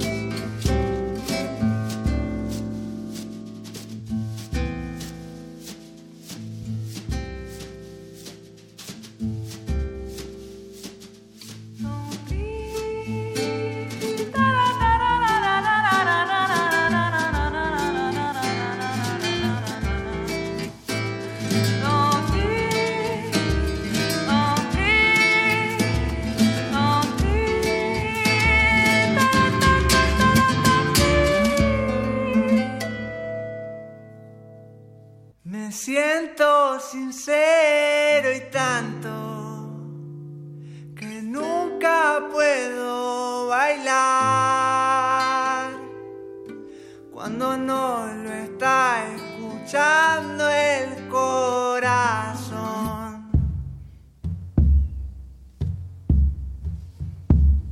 Si me ves por la calle, por la seguro que voy cantando, golpeando las manos o revolviendo el aire, haciendo redoblar el pecho. Y cuando duermo boca abajo sueño que la tierra no está repartida entre los que tienen más poder, eso es un ajedrez. Cuando me acuesto miro el techo y pienso que hay una parte que yo nunca te conté. Cuando me quedo solo a veces pienso en vos y en empezar a dar amor de nuevo. Y empezar a dar amor y a recibirlo si está dispuesto a darlo y empezar a ver mejor que están buscando esos seres extraños. Y empezar a dar amor y a recibirlo si está dispuesto a darlo. Y empezar a ver mejor que están buscando esos seres extraños y empezar a dar amor y a recibirlo si está dispuesto a darlo y empezar a ver mejor que están buscando esos seres extraños. Primer movimiento. Clásicamente... Incluyente. Nota Internacional. El pasado lunes, los presidentes de Bolivia, Evo Morales, y de Paraguay, Horacio Cartes, firmaron un acuerdo para la interconexión ferroviaria entre ambas naciones, como parte del corredor ferroviario bioceánico central. Según Evo Morales, la construcción de este corredor representará el Canal de Panamá del siglo XXI, lo cual constituye una enorme responsabilidad con la participación de Brasil, Perú, ahora Paraguay y Bolivia. El acuerdo, suscrito entre los ministerios de obras de ambos países, establece un plan de acción interinstitucional paraguayo-boliviano para realizar estudios preliminares que acrediten la construcción de una vía ferroviaria que incluya a Paraguay en el sistema de ferrocarril boliviano y conecte la ciudad boliviana de Roboré con la localidad paraguaya de Carmelo Peralta.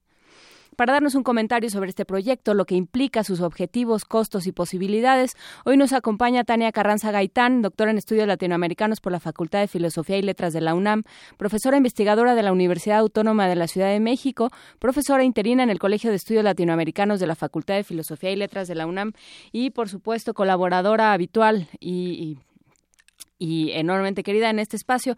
Muchísimas gracias, Tania, por estar esta mañana con nosotros.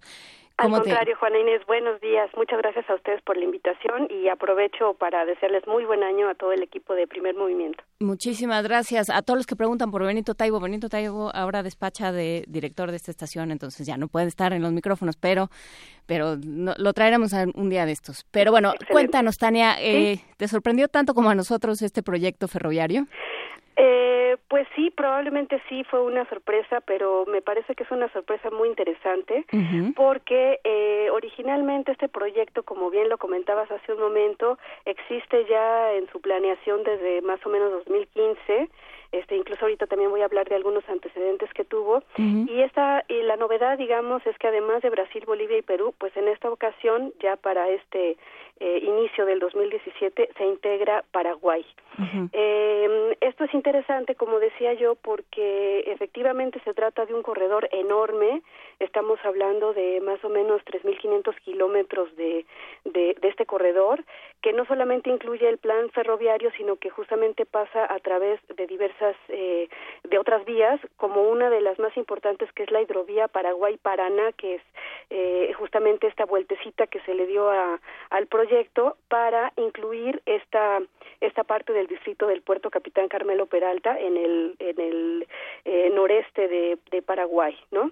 Eh, entonces, bueno, es eh, es interesante porque entonces eh, habría, habíamos venido este, viendo que de alguna manera los proyectos de Sudamérica eh, eh, sobre todo después de, de, del ALBA, eh, etcétera, pues incluían a los países que de alguna manera pues estaban en esta lógica post-neoliberal eh, de un desarrollo eh, inclusivo, etcétera, y sin embargo esta inclusión eh, pues era relativa porque, por ejemplo, uno de los principales países que constituía el Mercosur eh, en tiempos neoliberales, pues era Paraguay y una vez que se le dio el golpe de Estado a Lugo en, en 2012, Paraguay fue eh, eh, quitado del Mercosur, ¿no? Entonces esta esta intención de Evo Morales a mí me parece muy muy buena eh, que es precisamente esta de la inclusión, ¿no?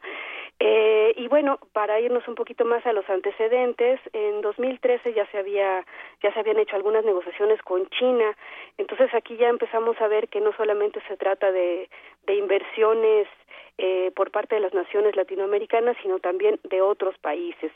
Y desde el 2015, cuando inició eh, este proyecto y que ya se han hecho de eh, efectivamente eh, algunos estudios técnicos que son los que ahora se van a, realizar entre entre Bolivia y Paraguay, eh, pues nos dan nos dan varias pistas. Una de ellas es que la construcción ferroviaria ya se hizo a nivel nacional, a nivel de Bolivia, es decir, ya hay una infraestructura viable, ya puede pasar por ahí este corredor. Eh, y la otra cuestión es que no solamente China está interesada en la inversión de este proyecto, sino también el Banco Interamericano de Desarrollo y otros dos países interesantes también, que son Alemania y Rusia. Y Rusia no solamente con capital, sino también con técnicas ingenieriles. Entonces, esto también va a estar muy interesante. En aquel momento, en 2015, el costo del proyecto era más o menos de 10 mil millones de dólares. Eh, probablemente con esta con esta con este añadido de unos 500 kilómetros que se le va a hacer al corredor pues eh, los costos sean un poquito mayores. Eh, y sin embargo es eh, eh, como digo muy interesante porque están eh, haciendo una inclusión pues no solamente de países, no solamente de tratados y de acuerdos, sino precisamente de construcción de una infraestructura que va a permitir la movilidad de eh, energéticos, eh, eh, de personas, de bienes, etcétera, ¿no? Entonces estamos hablando de una conexión que va del Atlántico al Pacífico. En el Pacífico eh, se va a llegar hasta el puerto de Hilo, en Perú, que está en el sur de Perú, muy muy cerquita de Chile, y por parte, eh, eh, la parte que da el- al Atlántico va a estar eh, en el puerto Santos, en Brasil. Eh, entonces estamos hablando de una conexión efectivamente a nivel de, como dice Evo eh, Morales, de Canal de Panamá, pero pues eh, con una con una infraestructura muy grande, ¿no? Muy muy este eh, muy costosa, pero que al mismo tiempo va a tener muchos beneficios porque la proyección que se está haciendo es a largo plazo, es decir, estamos hablando de que eh, si si van bien las cosas y si la inversión reditúa, etcétera, en eh, eh, más o menos en 2055 estaríamos hablando de un incremento exponencial tanto de la actividad comercial como industrial como laboral. Entonces, eh, pues este corredor va a reducir, a reducir los costos de, y tiempos, va a vincular al este con el oeste, va a tener también exportación por tierra y por ultramar porque pues este eh, se abrirían las las las exportaciones por por los dos océanos eh, se van a hacer nuevos convenios energéticos eh, ahorita voy a hablar un poquito de qué es lo que produce, por ejemplo, Bolivia, ¿no? eh, va a también permitir la integración regional de los pueblos de, de, Sudamérica en general y también va a incrementar, como decía yo, el volumen de bienes en toneladas métricas. Eh, una cosita aparte que es interesante por ahí mencionar como contexto latinoamericano es el papel de Chile, porque Chile no está incluido en este proyecto y eh, esto es eh, eh, eh, habría que habría que averiguar por qué, ¿no? Entre otras cosas, como se sabe y nada más voy a recordar algunas cositas pequeñas, eh, hay un convenio armamentista eh, entre Israel y Chile en la, en la frontera con Bolivia. Entonces, bueno, pues esto es peligroso porque aquí estamos hablando de una injerencia de, de otros países del mundo a nivel de eh, cuestiones militares, ¿no? Esto se sabe poco, pero yo creo que hay que darle una buena buscada por ahí a, qué es lo que está pasando. Eh, también en 2015 la Haya eh, hizo un fallo a favor de Bolivia con respecto a que Chile volviera a darle salida al mar y sin embargo eh, la presidente Michelle Bachelet dijo que no aceptaba ese fallo de la Haya y hasta la fecha pues como se sabe no hay ninguna salida al mar para Bolivia.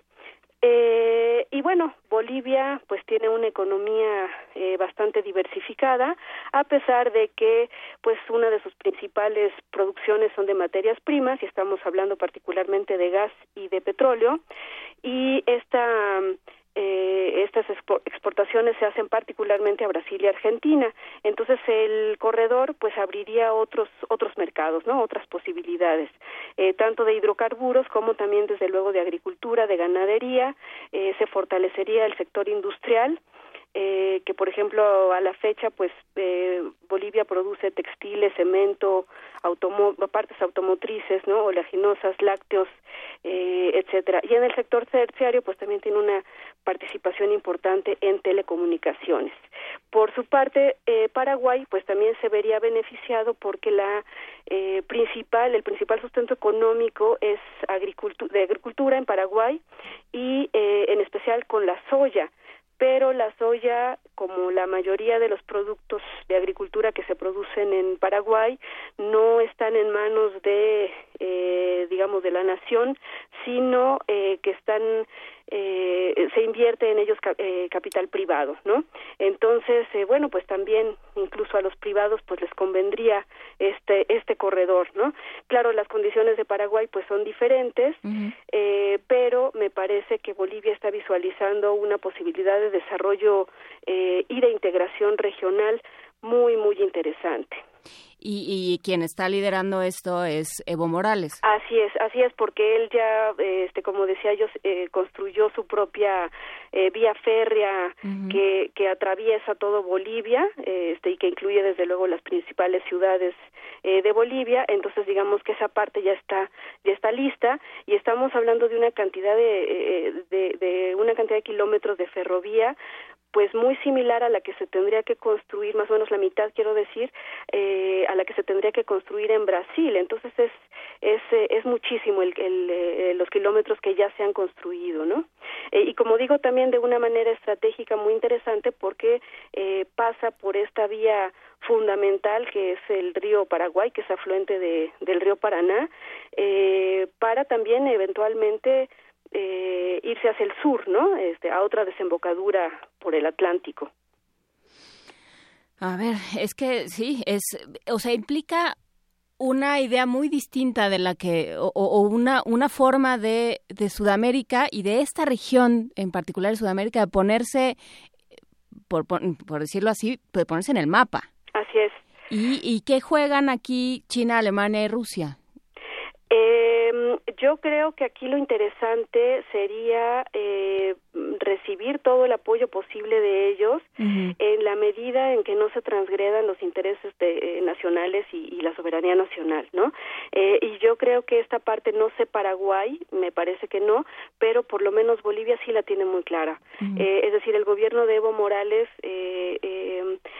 tiene tiene claridad en la necesidad de incorporar a Bolivia a un a un mercado eh, internacional sin perder esta soberanía y sobre todo en vías del propio desarrollo de, eh, de, de, Bolivia, que además no solamente cuando estamos hablando de desarrollo, por lo menos para mí no es quedarse en el en el ámbito de de la industria o de la industrialización, sino también, por ejemplo, hablar hablar de, del, eh, del bienestar de la población, ¿no?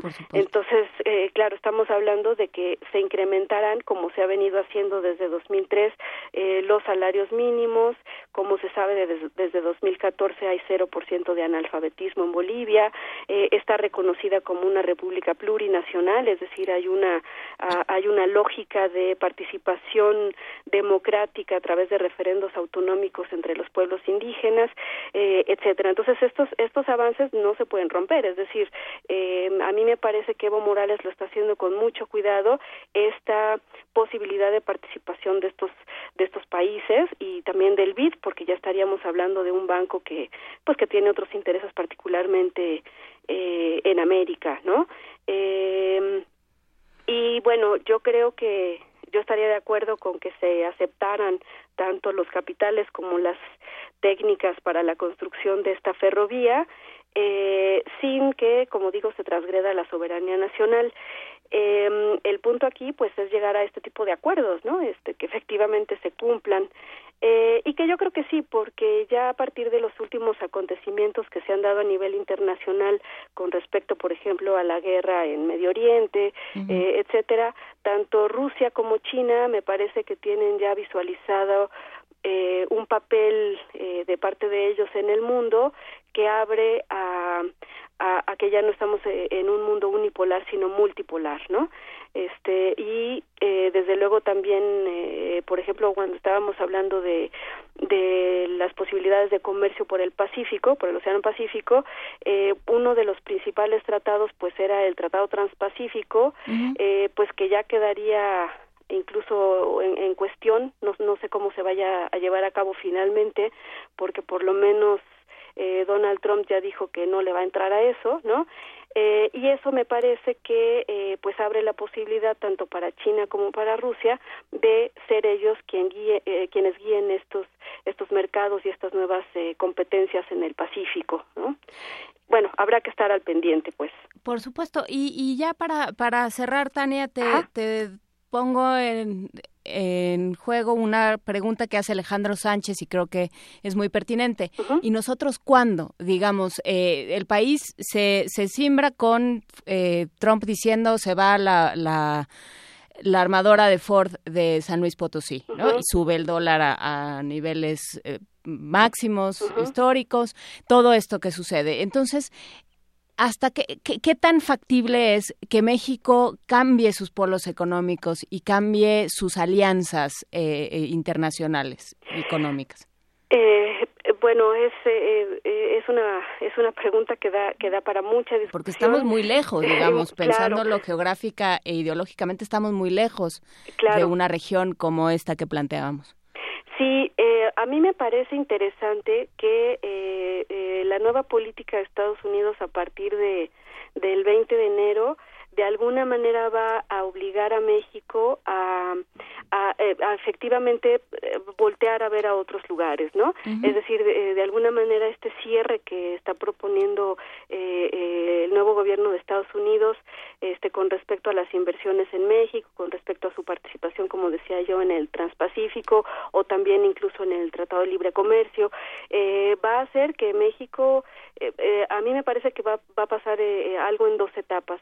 La primera etapa, que es una que ya estamos viviendo desde la propia elección de, de Estados Unidos el pasado noviembre, eh, que un poco la, la eh, a, lo, a donde estaba eh, volteando a ver México se quedó sin cabeza, ¿no? Es decir, uh -huh. México está en México está sin cabeza, está dando vueltas, no sabe hacia dónde hacia dónde dirigirse, este, se aferra a como dé lugar a las políticas planteadas eh, por los gobiernos eh, anteriores y tradicionalmente en Estados Unidos eh, y la segunda el segundo momento sería pues que efectivamente eh, todo lo que lo que se había construido eh, se puede llegar a derrumbar, ¿no? Uh -huh. en, en, términos de tratados, en términos de acuerdos, eh, etcétera, y México va a tener que tomar su propio rumbo, ¿no? Es decir, ya ya sin esta sin esta cuestión de, de especie como de, de paternalismo impositivo por, por parte de Estados Unidos, ¿no? Ahora, esto que estoy diciendo es mera especulación porque, como se sabe... No se sabe nada. No se sabe, ¿no? Efectivamente, o sea, eh, puede ser que, que, que Trump eh, sí llegue a, a tomar posesión el 20 de enero, puede ser que no, no sé, no sé qué tanto porcentaje tenga de, de probabilidades, eh, una u otra cuestión, eh, pero lo que también me parece es que no necesariamente Trump va a hacer todo lo que está diciendo, ¿no? Es decir, probablemente ahí eh, haya haya una una especie de vuelta de tuerca por parte de los intereses financieros eh, eh, y de defensa y del Departamento del Tesoro, etcétera, en Estados Unidos y Trump tenga que hacer pues lo que ha venido haciendo Estados Unidos con respecto a México, ¿no?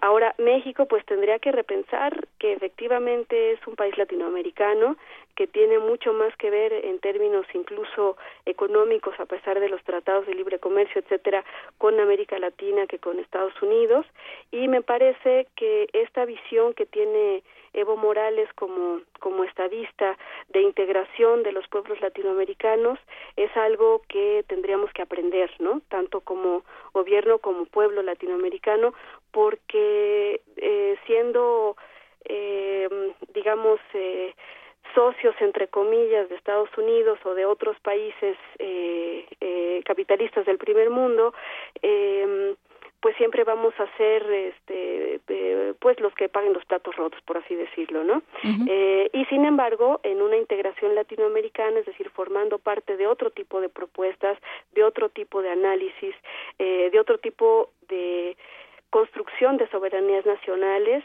eh, pues estaríamos del otro lado, ¿no? Estaríamos pensando efectivamente en ser parte de esta América Latina que pues que sigue construyéndose no a pesar de todos estos golpes que ha recibido que ya lo hablábamos en algunos otros momentos que ustedes me eh, me habían invitado para para hablar por ejemplo de Brasil o, o, estos golpes previos este que se habían dado en en Honduras y en Paraguay. A pesar de todo esto que está pasando me parece que América Latina sigue respirando y que y que es hacia donde tendríamos que voltear a ver pues sí, yo estoy de acuerdo contigo, pero lo de menos es que yo esté de acuerdo. Creo que es, es, un análisis eh, pertinente en este momento, ¿no? De, porque si, eh, si, si, hay alianzas y si hay otras recomposiciones en otras regiones, porque a nosotros nos, nos gana tanto la desesperanza y nos gana tanto este gobierno eh, inexistente o por lo menos claro. no no es inexistente porque nos cuesta pero es más bien es invisible. Y, e ineficaz. Muchísimas gracias eh, Tania Carranza. Al contrario Juan Inés gracias a ti. Un abrazo. Ella es doctora en estudios latinoamericanos por la Facultad de Filosofía y Letras de la UNAM profesora de la Universidad Autónoma de la Ciudad de México y profesora interina en el Colegio de Estudios Latinoamericanos de la Facultad de Filosofía y Letras de la UNAM. Gracias Tania Carranza por estar con nosotros. Un abrazo. Al contrario a ustedes gracias. Buenos días. Buenos días. Y vamos a una nota en México México, los fraudes bancarios cibernéticos aumentaron 170% durante el primer, el primer semestre de 2016. Este tipo de crímenes le cuestan al país 3 mil millones de dólares al año. Nuestro compañero Isaí Morales preparó la siguiente información.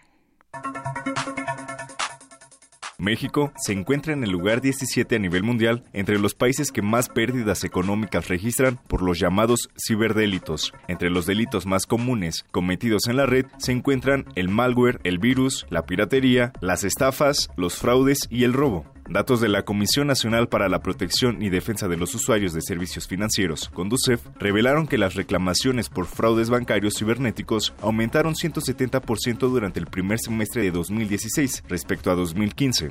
En entrevista para Radio UNAM, Fabián Romo, director de Sistemas y Servicios Institucionales de la Dirección General de Cómputo y de Tecnologías de Información y Comunicación de la UNAM, explicó qué es el fraude cibernético. El fraude cibernético está tipificado o identificado como una actividad ilegal donde a través de diversos tipos de acciones que pueden ser desde el engaño a través de mensajes de correo electrónico hasta intervenciones directas en las identificaciones o identidades de los usuarios se comete algún tipo de robo o sustracción particularmente de fondos económicos aunque también tiene que ver con el robo de información o el robo de identidad Es muy frecuente esto, dado que obviamente las tretas y los mecanismos por los cuales se accede ese o se realiza ese fraude se han hecho cada vez más sofisticados. El promedio que se tiene es de cerca de más de un 70% de la población económicamente activa y que tiene algún tipo, por supuesto, de interacción con sistemas de información en línea, han sido en algún momento víctimas de algún tipo de fraude cibernético. De acuerdo con estudios, este tipo de ataques le cuestan a nuestro país 3 mil millones de dólares al año, un daño económico que supera al que origina el crimen organizado. El académico explicó qué medidas podemos adoptar para evitar un fraude de esta naturaleza.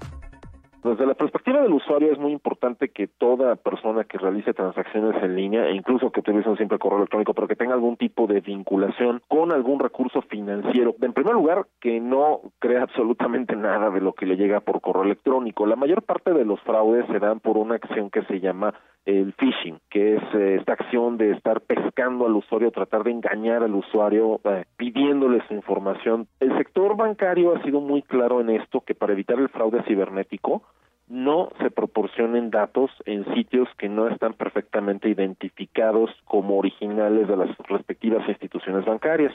Para Radio UNAM, Isai Morales. Primer movimiento. Clásicamente... Universitario.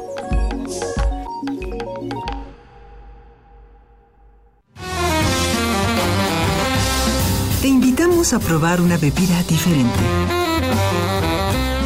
Jazz Infusión. Un brebaje preparado por compositores de jazz que mezcla la síncopa con el rock, la música formal y más géneros. Domingos a las 7 de la noche por el 96.1 de FM. Radio UNAM. Antes del curso. Me saqué la lotería. No lo puedo creer. Después del curso. ¡Ay! ¡Me saqué la lotería! ¡No lo puedo creer! Estos cambios se logran cuando tomas el curso de locución y actuación La Seducción por la Voz, que imparte Tessa Uribe. Martes y jueves de 2 a 5 de la tarde. Comenzamos el 24 de enero. Informes al 55 2690 8793. Consulta el temario en www.radiounam.unam.mx. Aquí, en Radio UNAM.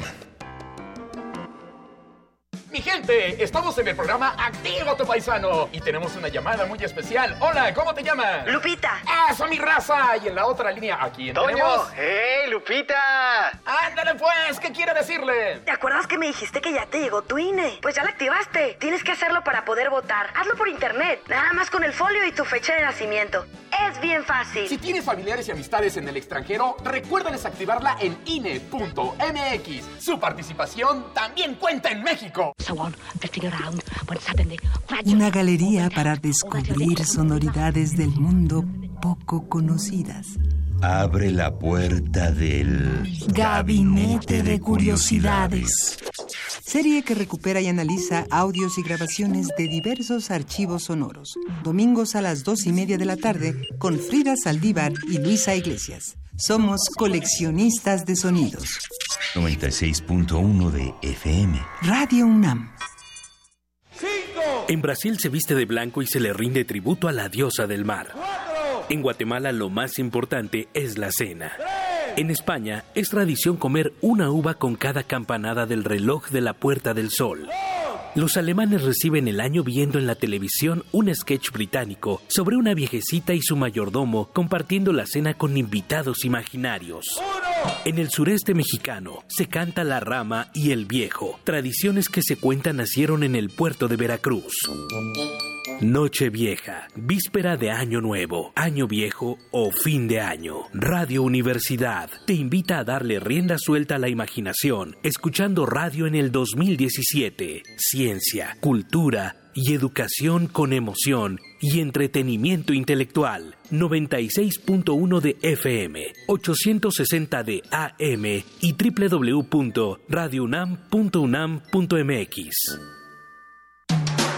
Búscanos en redes sociales, en Facebook como Primer Movimiento UNAM y en Twitter como P Movimiento o escríbenos un correo a primermovimientounam@gmail.com.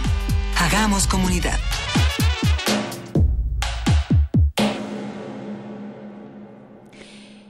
9 con 3 de la, de la mañana, eh, es que me, quedé leyendo unas cosas que nos recomendaron. Hay quien recomienda de la, del Fondo de Cultura Económica la colección Los Primerísimos. Justamente el, el, país arde y si hay alguna manera de entender al otro es, por ejemplo, con Belisario, el tigre panadero. Es un tigre que es panadero y de pronto llega al pueblo y a todo el mundo le encanta el pan que hace hasta que se dan cuenta los padres, y es muy amigo de los niños hasta que los padres se dan cuenta que es un tigre. Y entonces inmediatamente deja de ser el panadero del pueblo y se convierte en un tigre y por lo tanto en un peligro. Y entonces, ¿cómo, cómo los niños mismos son los que dicen, pero si es mi amigo, ¿no? Y lo defienden. Entonces, bueno, hablar de los otros a partir de los libros y hablar de entender al otro y de, de entender que hay, hay diferencias y que eso no nos hace mejores ni peores y que eso nos, nos puede ayudar a ser más, más ricos, pues es una manera también de contribuir a la revolución. Tania Inverse también nos recomienda eh, de lectura juvenil la saga de los gatos guerreros y las crónicas de la prehistoria, y yo añadiría los días de la sombra de Liliana Bodoc. Eh, ¿Qué pasa cuando la muerte tiene un hijo y la guerra que eso desencadena? César Cuzzi, Joyeros Montes, dice, buenos días, somos artesanos joyeros de Páscuaro y los escuchamos todos los días. Muchísimas gracias a los joyeros de Páscuaro, a los Cuzzi Joyeros Montes.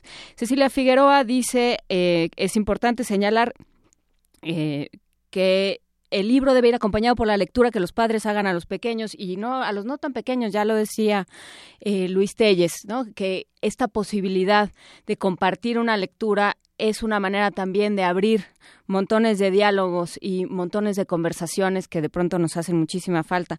Un excelente propósito para este 2017 sería leer todas las noches a los pequeños antes de dormir o, insisto, a los no tan pequeños, leer una vez a la semana.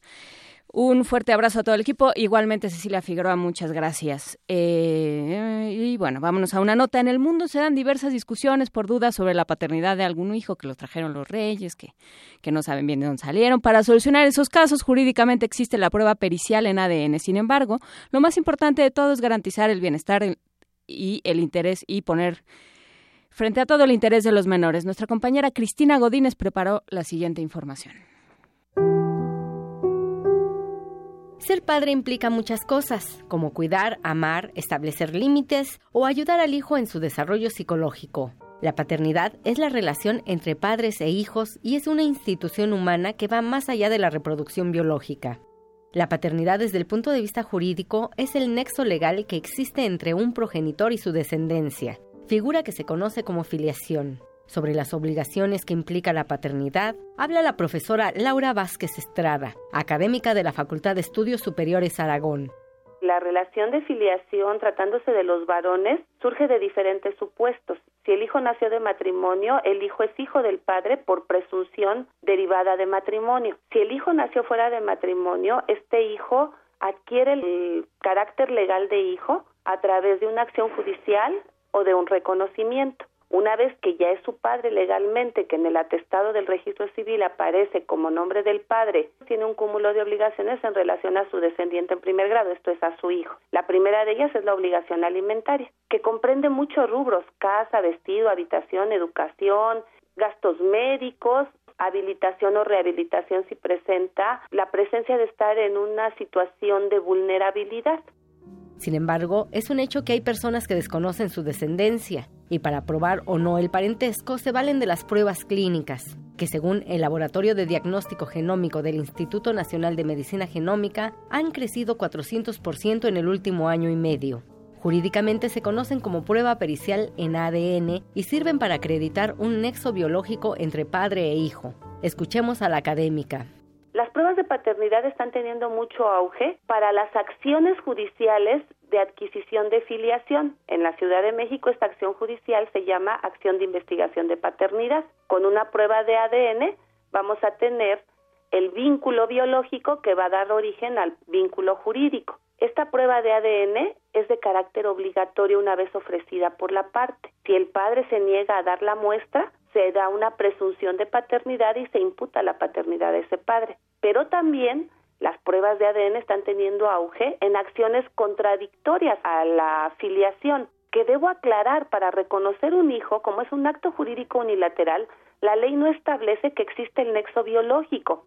En los casos del reconocimiento de la paternidad debe privilegiarse el interés del menor pues conservar la filiación y el nexo afectivo es muy importante en el proceso formativo de los hijos, estimó Vázquez Estrada. Para Radio UNAM, Cristina Godínez. Primer movimiento.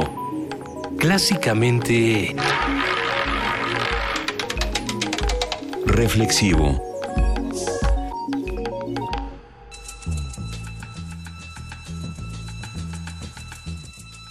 Es hora de poesía necesaria.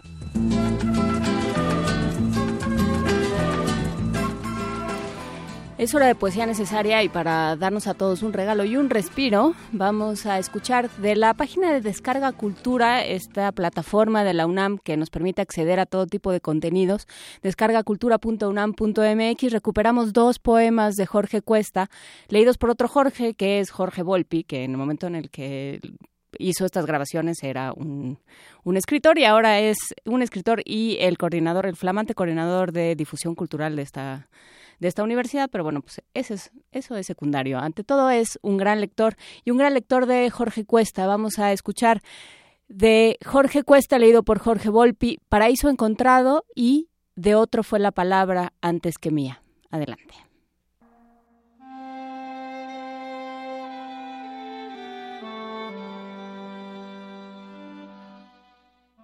Paraíso Encontrado. Jorge Cuesta.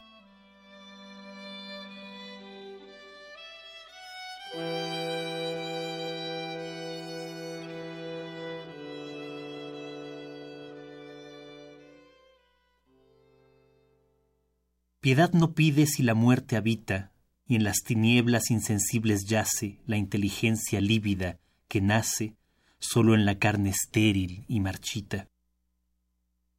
En el otro orbe en que el placer gravita, dicha tenga la vida y que la enlace, y de ella enamorada que rehace el sueño en que la muerte azul medita. Solo la sombra sueña y su desierto, que los hielos recubren y protegen, es el Edén que acoge al cuerpo muerto, después de que las águilas lo dejan, que ambos tienen la vida sustentada, el ser en gozo y el placer en nada.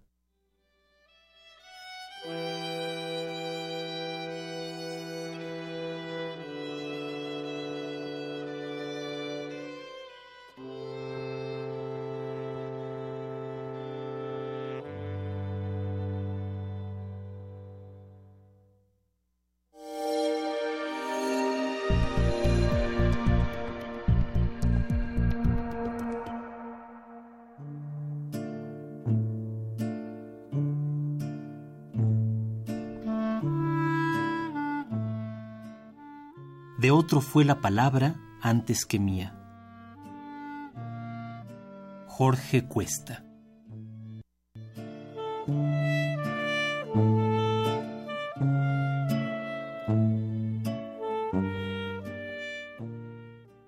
De otro fue la palabra antes que mía, que es el espejo de esta sombra y siente el ruido a este silencio transparente, la realidad a esta fantasía. Siento en la boca su sustancia fría, dura, enemiga de la voz y ausente. Poseída por otra diferente, no estar para esta sed, sino vacía. Y aun esta sed que soy oscura y vaga, crece tras la otra sed que no se apaga.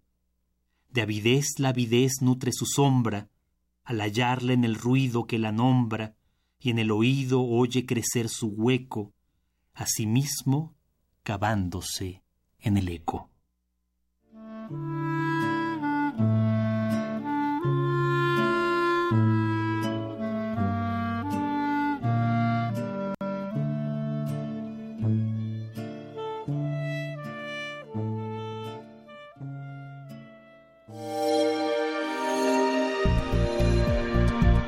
Descarga Cultura. Descarga Cultura. Punto UNAM.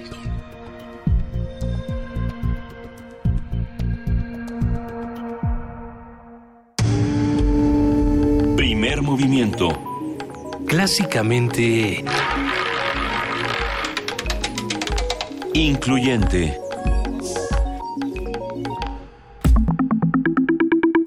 La mesa del día.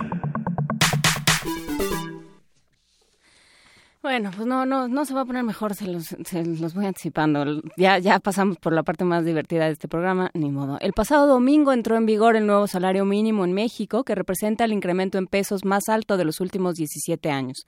El salario mínimo creció de 73.4 a 80 o 73.04 a 80.04 pesos diarios aprobado el primero de diciembre del año pasado por el Consejo de Representantes de la Comisión Nacional de Salarios Mínimos, este aumento permitirá recuperar el poder adquisitivo de la población sin afectar la estabilidad de precios o el empleo formal. Esto fue lo que se dijo en su momento.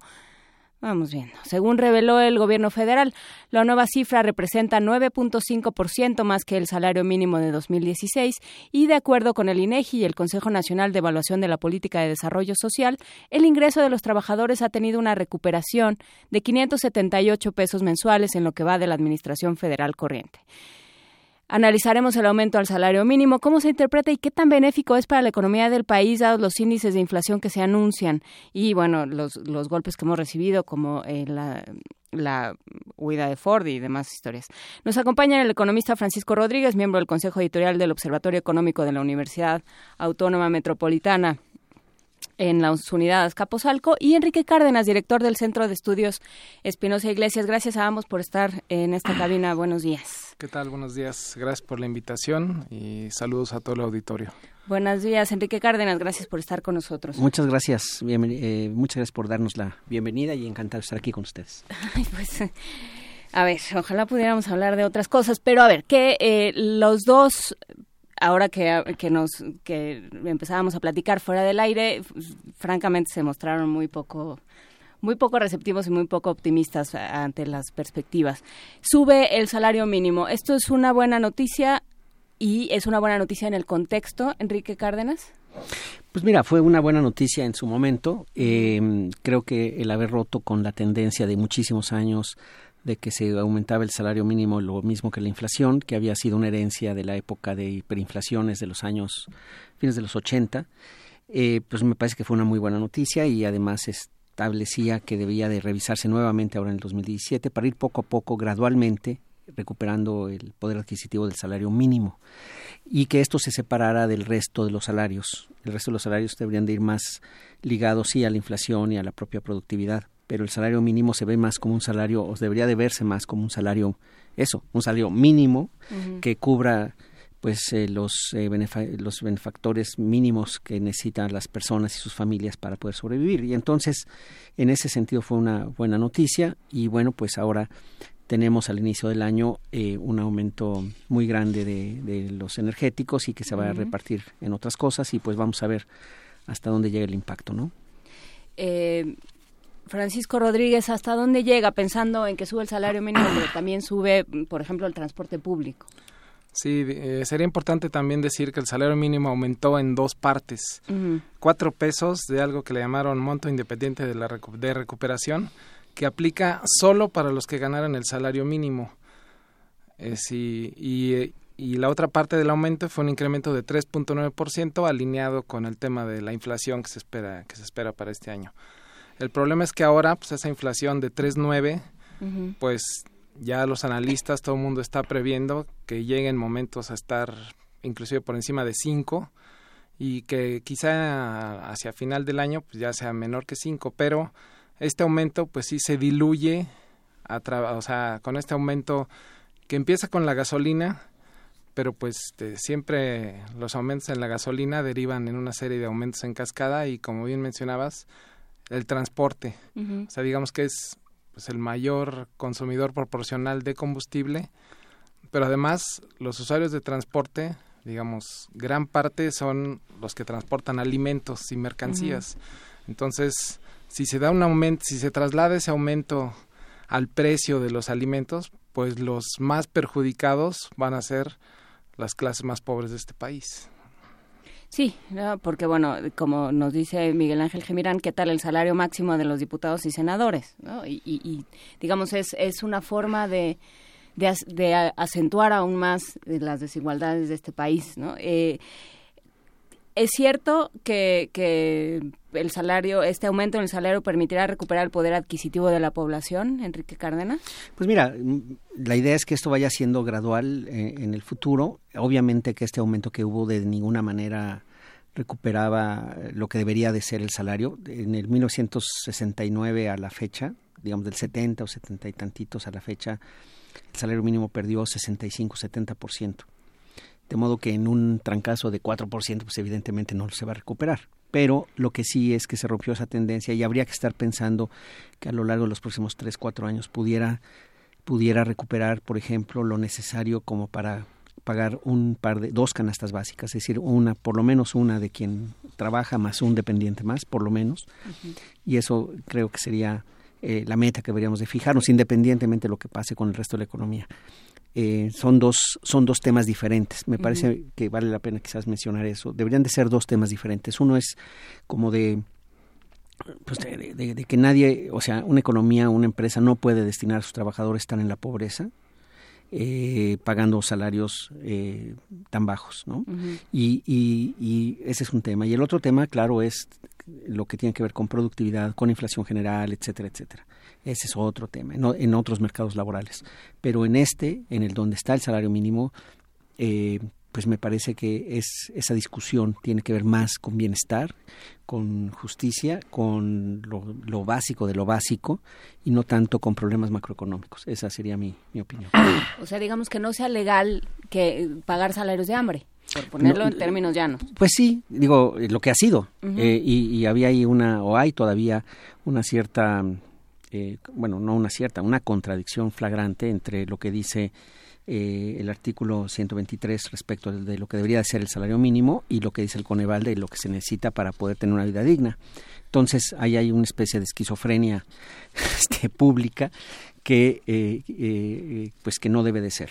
Eh, ahora, no se, puede, no se puede resolver de la noche a la mañana, eso también hay que decirlo. Si se resolviera de la noche a la mañana, sí tendríamos un problema, pero si se resuelve gradualmente, como digo, unos tres años, digamos, podría ser eh, factible y, y, debería estar, repito, separado, o debe de estar separado de la discusión macroeconómica. Eso me parece que es importante decirlo en este momento, porque ahora que estamos viviendo lo de las gasolinas y demás, ese tema va a salir y creo que eh, eh, deberíamos de ser muy claros en, separarlos, porque una cosa no debería de tener que ver con la otra.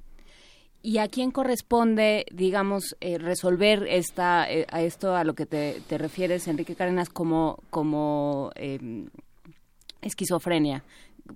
Francisco Rodríguez, ¿quién tiene que entrar aquí? ¿Quién es el, bombero que va a entrar a, apagar estos fuegos? Bueno, es que desde, o sea, como bien menciona Enrique, eh, el tema está en el artículo 123 de la Constitución, que el salario mínimo debe ser suficiente para que un jefe de familia cubra sus necesidades básicas, pero inclusive habla hasta de eh, cultura.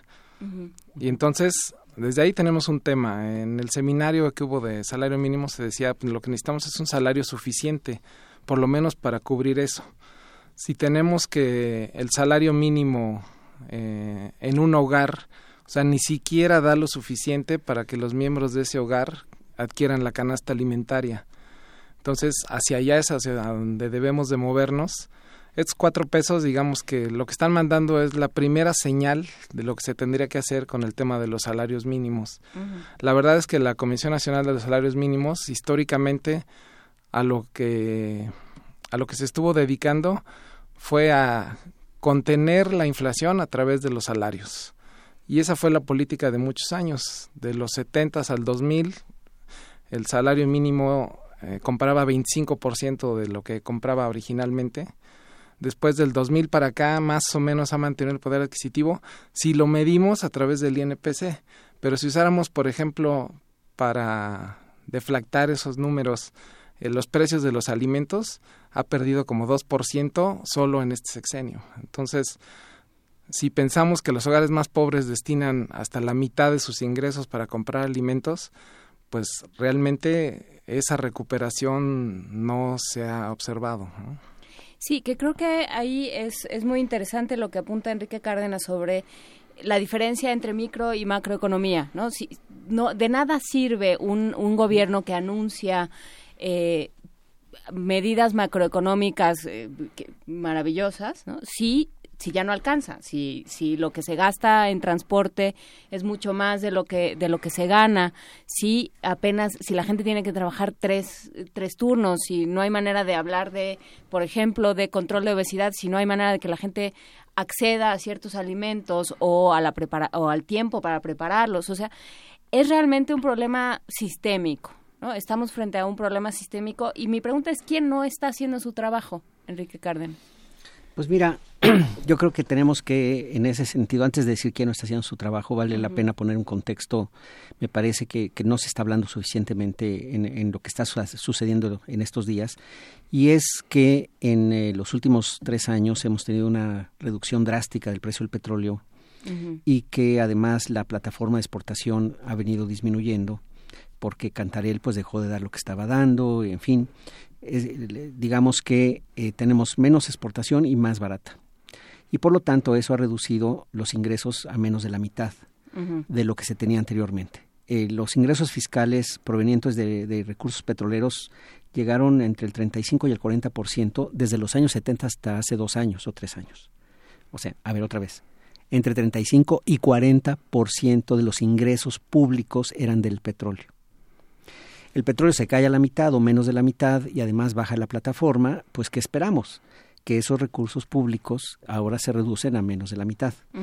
¿Cómo le ha hecho el gobierno en los últimos años para medio salir? Lo que ha hecho es, eh, eh, por un lado, se ha endeudado, ha habido déficits eh, fiscales que han elevado pues, la, la, deuda de 34 al 50% en estos, seis, en estos años del PIB. Y por el otro lado, eh, como había baja del precio del petróleo, bajaron los precios de las gasolinas a nivel internacional y como importamos, y del diésel también, importamos 50 y tantitos por ciento de, de, estos, eh, de estos bienes, pues entonces resultó que el gobierno, sin decir mucho o sin decir nada, mantuvo el precio final a los consumidores y la diferencia del subsidio se volvió un impuesto. Y ese impuesto eh, más o menos que cuatro pesos por litro, más o menos. Sí, más o menos cuatro pesos por litro y para este año espera recaudar 260 mil millones de pesos de IEPS de gasolina y diésel. O sea, el gobierno está usando el IEPS pues para cubrir... ¿Qué es el IEPS? Ah, a que somos legos, No, la verdad el IEPS es Impuesto Especial sobre Producción y Servicios y es un impuesto a la producción de, bueno, a la producción de gasolina. Aunque como bien dijo Enrique, más de la mitad de la gasolina que se consume en este país es importada. Entonces, digamos que es un tema también porque la gasolina está al precio en el que está. Porque el gobierno, una vez que decide dejar de, de subsidiar en su momento o de recaudar, porque ha habido, dependiendo del precio internacional, en ocasiones subsidiaba el precio y en, en ocasiones cobraba impuestos enormes a través de ese precio. Entonces ahora lo que dice a partir de febrero, inclusive ya los, los precios van a variar de manera diaria. Entonces, este incremento que estamos viendo, la verdad, no subió el impuesto, o sea, el impuesto sigue en lo que, bueno, sí subió como 30 centavos por litro con respecto al año pasado, pero, o sea, pero la medida es totalmente recaudatoria. Y, y, y, gran parte del enojo de la población, pues es también porque qué se está haciendo con esa recaudación. O sea, si se está malgastando en gobiernos locales, gobernadores, municipios, eh, bonos del Congreso, etcétera, entonces yo creo que eso abona mucho al enojo popular, ¿no? Sí, y ahí yo agregaría con eso de que esto de, del IEPS o de los impuestos a la gasolina también es lo que eh, como que entró en el peor de los momentos, ¿no? Traemos una depresión del tipo de cambio. Bueno, nunca hay un buen momento, porque tampoco, ¿no? no, pero no nos habíamos dado ni cuenta. O sea, no nos habíamos dado ni cuenta. Y el tipo de cambio, pues cuánto ha subido de hace tres o cuatro meses para acá, pues ha subido de 18 pesos a 21. Entonces esos tres pesitos extras, ¿qué porcentaje es? Pues es más o menos que sería 6, em, pues un eh, 15%. Eso es lo que aumenta el precio de la gasolina en pesos que estás importando y por lo tanto pues ahí tienes un aumento en el precio de la gasolina que se vende en pesos simplemente porque el tipo de cambio se depreció. Entonces también eh, a eso me refiero como que llegó un mal momento no porque se haya un buen momento pero sí sí las condiciones no han sido nada favorables. Ahora con el brinquito que hubo ayer del tipo de cambio no a 21.40 21.40 pues espérate a que la gasolina si no se hace nada, pues también va a subir de precio para el año, para el mes próximo en esa proporción, o sea, unos centavitos más, simplemente porque el dólar se fue para arriba. Entonces, em, eh, eh, eh, hay esta combinación de factores, la verdad, que están haciendo que la situación sea muy complicada, pero yo coincido totalmente con, con Francisco. El hecho de que al mismo tiempo que pasa esto, salen los bonos extraordinarios del Congreso, los del INE, este, las deudas, las deudas los escándalos de corrupción, pues hombre, la gente dice, oye, oye, espérate, pero ¿por qué? O sea, me estás cobrando a mí impuestos y se están yendo en qué. Entonces, em, y, y, me da la impresión que, a no sé qué opinen ustedes, de que eh, el gobierno no ha sido claro, no fue claro cuando metió el IEPS positivo, o sea, hace tres años que bajó el precio del petróleo y que empezó a cobrar impuestos en serio, no fue claro para decir estamos cobrando estos impuestos. No sé si estés de acuerdo. Sí, totalmente de acuerdo. Sí hizo guaje, digamos, ¿no? Así es. o sea, cuando estaba recaudando, pues nunca dijo nada. Cuando había que cobrarlo, pues entonces sí todo el mundo dijo, ¿y ahora por qué no están cobrando? Cuando el IEPS, pues lo, o sea, lo que hacía siempre era en, en épocas de precio bajo del petróleo, pues el gobierno recaudaba muchísimo. Y ahora, o sea, digamos que el timing es muy malo porque a la hora de liberar el precio, pues estamos en un escenario de tipo de cambio hacia arriba y anuncios como el de Ford ayer pues, eh, contribuyen a este aumento del tipo de cambio y precios del petróleo que pareciera que van al alza, o sea, que se están recuperando y los países más o menos están poniendo de acuerdo para yo creo que andar por ahí de los 60 dólares. Entonces, con ese escenario para este año todavía podríamos esperar que la gasolina va a subir más. Sí, aunque si sube el precio del petróleo, el gobierno podría decir gano más lana por el lado de la exportación de petróleo y por lo tanto reduzco el IEPS. Eso podría ser, ¿no? podría hacerlo, aunque... Quién sabe si lo haga. Exacto, o sea, una reducción del IEPS eh, se ve como algo muy difícil, además en un escenario donde el gobierno ha dicho que no se va a endeudar más, que va a gastar menos y que no lo está cumpliendo tampoco.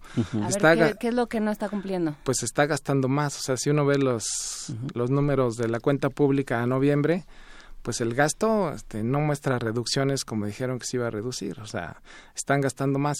Claro, hay una parte del gasto que digamos no pueden anticiparlo por suben las tasas de interés en el mundo, entonces hay que pagar más servicio de deuda.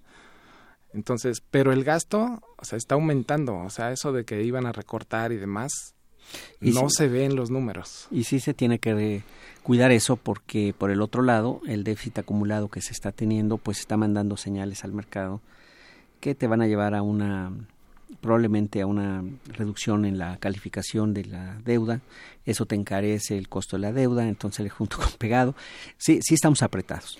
Esa es la cosa, ¿no? Ahora, bueno, adelante, mejor tú. No, yo eh, justamente por esto de, de, las deudas pensaba en cómo se cómo se, se lee en este contexto la, la, petición, digamos, como el grito de auxilio del Consejo Coordinador Empresarial que sale a decir, a ver, ayúdenos también, ¿no? Eh, nos estamos llevando de corbata a la industria y, el, y, a los empresarios de este país. ¿Y eso qué implica?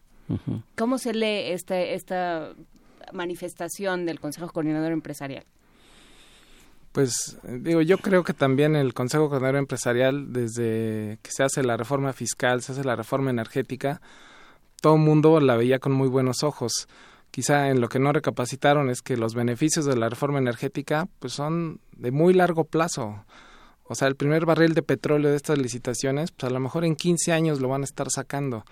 Entonces, eh, yo creo que hubo una mala estrategia de comunicación de que los beneficios o sea, casi casi, bueno, además prometieron este no habrá aumentos en los combustibles, que eso pues también molesta mucho. No va a subir la luz. No vas, exacto. Sí, sí, o sea, temas como ese, o sea, era mejor no salir a decir nada, porque además, o sea, si dependemos de las importaciones pues, de gasolina, pues está asociado al, al tipo de cambio y al precio internacional, y eso en cualquier momento iba a subir.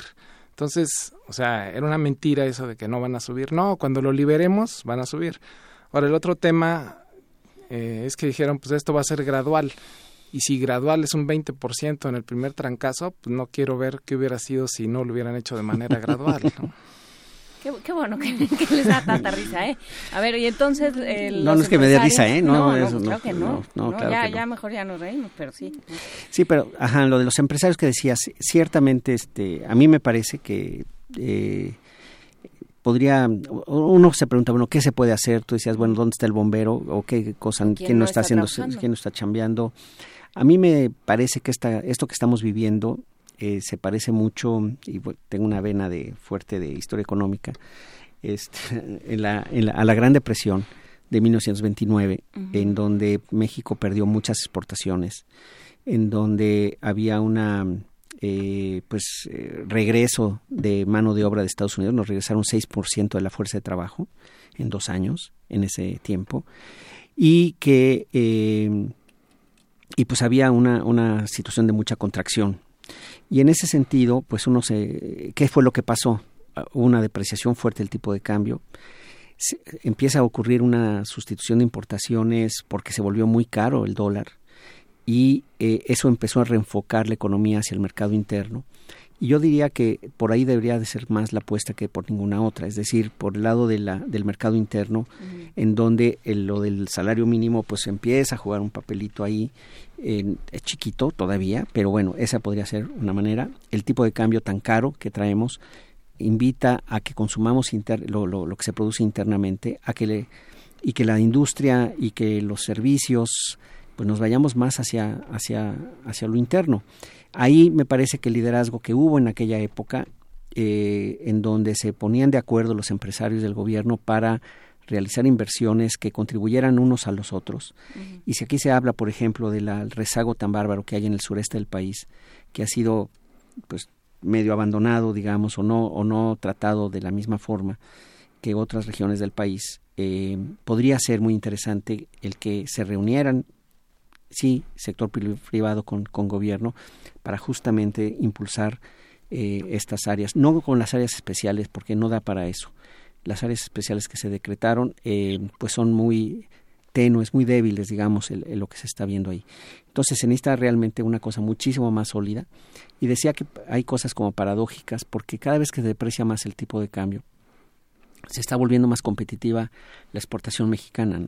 Entonces, los esfuerzos de Trump por mantener las chambas allá y tal, pues este se compensan en parte por la depreciación, o sea, sale más económico hacerlo aquí cada vez que toman medidas de ese tipo. Entonces, en fin, yo sí creo que haya salidas, eh, pero que requieren un liderazgo y ese liderazgo no lo veo en el gobierno.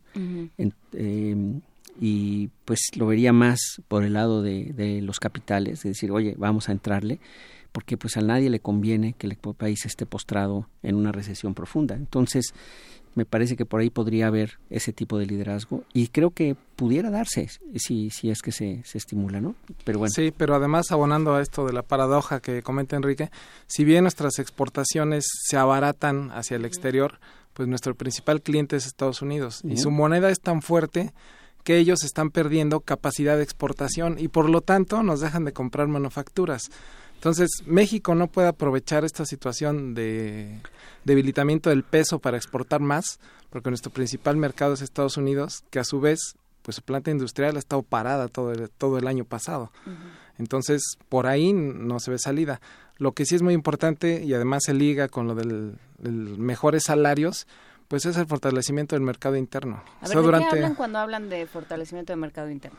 Pues si el ingreso de las personas mejorara, o sea, más que, o sea, por encima de la inflación, pues eso crearía un ciclo de mayor demanda y entonces las empresas que han estado enfocadas mucho tiempo en vender al exterior y ese mercado está ralentizado, está creciendo muy poco, pues podrían vender más en el mercado interno. Justo volviendo al tema de la Gran Depresión de los 30, pues el mercado interno fue el que sacó adelante este país, pero o sea, eso tiene o sea, en... digo, no, sé de la Gran Depresión, pero ¿en qué, ¿en qué rubros ahora? Lo, ah, lo que pasa es que, o sea, si tuviéramos mejores, si la mayoría de las personas mejoraran su ingreso, pues su capacidad de compra mejoraría, su capacidad de, de invertir también mejoraría, su capacidad de ahorrar, o sea, no hay ahorro tampoco en este país porque la gente no gana lo suficiente como para ahorrar. Entonces, el mercado interno que digamos fue el motor descuidado de los de los últimos 25 años, pues ahora podría ser el, el que realmente empuje la economía. Y de hecho, el consumo interno es el que ha permitido que el PIB crezca lo que ha estado creciendo el 2% que lleva entre enero y septiembre. Si no fuera por el mercado por el consumo privado, estaríamos en terrenos negativos. Sí, yo ahí te diría que lo que a, lo que me refiero con mercado interno es que se vuelven tan caras las cosas que importamos, porque el tipo de cambio está como está, que te conviene como consumidor mejor eh, consumir cosas locales, ¿no? Cosas hechas en México. Y eso debería de ser un incentivo también para pues para la capacidad productiva de empezar a decir, ok, ya, ya no compro cosas fuera eh, para traerlas a México, para, ya no importamos ese tipo de cosas, sino vamos a producirlas internamente.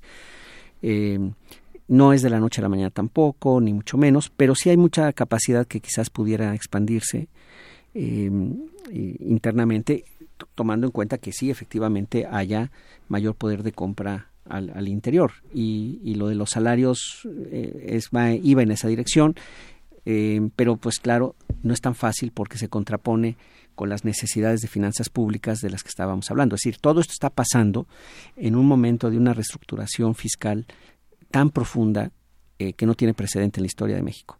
Es decir, esta caída del precio del petróleo que sufrimos y que de, de pasar del 40, 35, 40% de depender de los ingresos del petróleo a tener ahora creo que es el 17%, 15, 17% de este de ingresos que vienen del petróleo es un cambio bestial. Eh, y, y, y, entonces pues no está tan fácil, es decir, los márgenes de maniobra no son suficientes como para hacer casi lo que te dé la gana. Entonces, sí, sí está complejo, sí está complicado, pero sí me parece que si tuviéramos esa visión clara de que el mercado interno es el camino y que enfocáramos todas las baterías en ese sentido, eh, me parece que tendríamos mayores oportunidades y posibilidades de, pues de enfrentar una situación adversa tan grave como la que estaremos enfrentando, estamos y estaremos enfrentando en el futuro, ¿no? Eh, los dos eh, se sentaron en la mesa y me dijeron, no, en realidad la gasolina es lo de menos problema, problema el de Ford. ¿Por qué? Y eh, cómo podría entrar quién a, hacer algo por ello. ¿Qué, ¿Qué pasa? ¿Qué pasó con el anuncio de Ford? ¿Ustedes lo vieron ayer y pensaron? Bueno, comentaba yo que o sea, la gasolina es, un tema por toda la cascada de aumentos que puede, que puede generar, pero el tema de la inversión, digamos que es, o sea, como que es lo que va a pasar hacia adelante con nuestra economía. O sea, esta Ford estaba invirtiendo pues para el año que entra estar produciendo autos aquí, darle empleo a, a varios miles inclusive de personas. Entonces el problema es que otras empresas eh, hagan lo mismo. O sea, la industria automotriz en este país se ha demostrado ser altamente exitosa, se ha invertido muchísimo dinero en ella eh, y el otro éxito manufacturero pues, es la industria aeroespacial. Entonces, la preocupación sería, o sea, ¿qué va a pasar hacia adelante si, aunque Ford diga que o ha dicho que Trump no incidió directamente y que aunque digan que ahora están esperando pues cuáles van a ser los estímulos por dejar su planta allá. Entonces el tema de inversión es como es lo que va a pasar hacia adelante con este país. O sea, si no hay inversión, o sea, la inversión pública lleva muchos trimestres que no crece, o sea, está en terrenos negativos. Entonces, lo único es la inversión privada. La inversión extranjera es una parte de la inversión privada, no la principal, pero sí manda muchas señales, porque por ejemplo en esto de San Luis ya había inversión de proveedores nacionales que se tienen que instalar al lado de donde va a estar la, donde iba a estar la planta, pues para producir. Entonces, digamos, me preocupa por el tema hacia el futuro. O sea, está reduciendo nuestras posibilidades de crecimiento a anuncios como el de Ford. Enrique Cárdenas. Pues sí, yo coincido en que eh, cuando se habla de inversión estás hablando hacia adelante y, bueno, eh, si esto se generalizara, eh, si se ampliara no solamente para la nueva inversión, sino para la inversión que ya está acá, o sea, si se materializa la salida del TLC, si lo desbaratan, etcétera, sí va a ser un problema muy muy severo para, para el país, porque efectivamente eh, pues dependemos en varios sectores de las exportaciones y sobre todo de Estados Unidos, de modo que eh, pues ahí sí, ahí sí es el gobierno, se tiene que estar poniendo las pilas para ver qué otro tipo de clientes puede llegar a tener. Eh, eh, pero nuevamente va a ser marginal, porque al, final de cuentas de quien realmente podemos tener la seguridad o, deberíamos de poder tener mayor seguridad es otra vez el mercado interno. Y eso nos vuelve a jalar la discusión hacia el mercado interno, al tener esa incertidumbre. ¿no? Y, creo que eh, eso refuerza esta idea de que hay que sentarse, así como sentarse este, en una mesa y discutir qué tipo de cosas se pueden hacer para mejorar el mercado interno y donde haya concordancia entre el sector público y el sector privado, que se hablen, que, que se junten con gobernadores, con eh, fuerzas locales para ver eh, qué se puede, qué se puede eh, implementar en el relativamente corto plazo. Y faltan otras amenazas de las que no hemos hablado. Por ejemplo, si se materializa la amenaza de grabar las remesas, por ejemplo, ese es otro tema que sería nefasto, sobre todo para la gente más de, menores ingresos en nuestro país, que depende mucho de las remesas, em, y que bueno, también tiene que haber otros esquemas, otras formas de, esquivar eso, ¿no?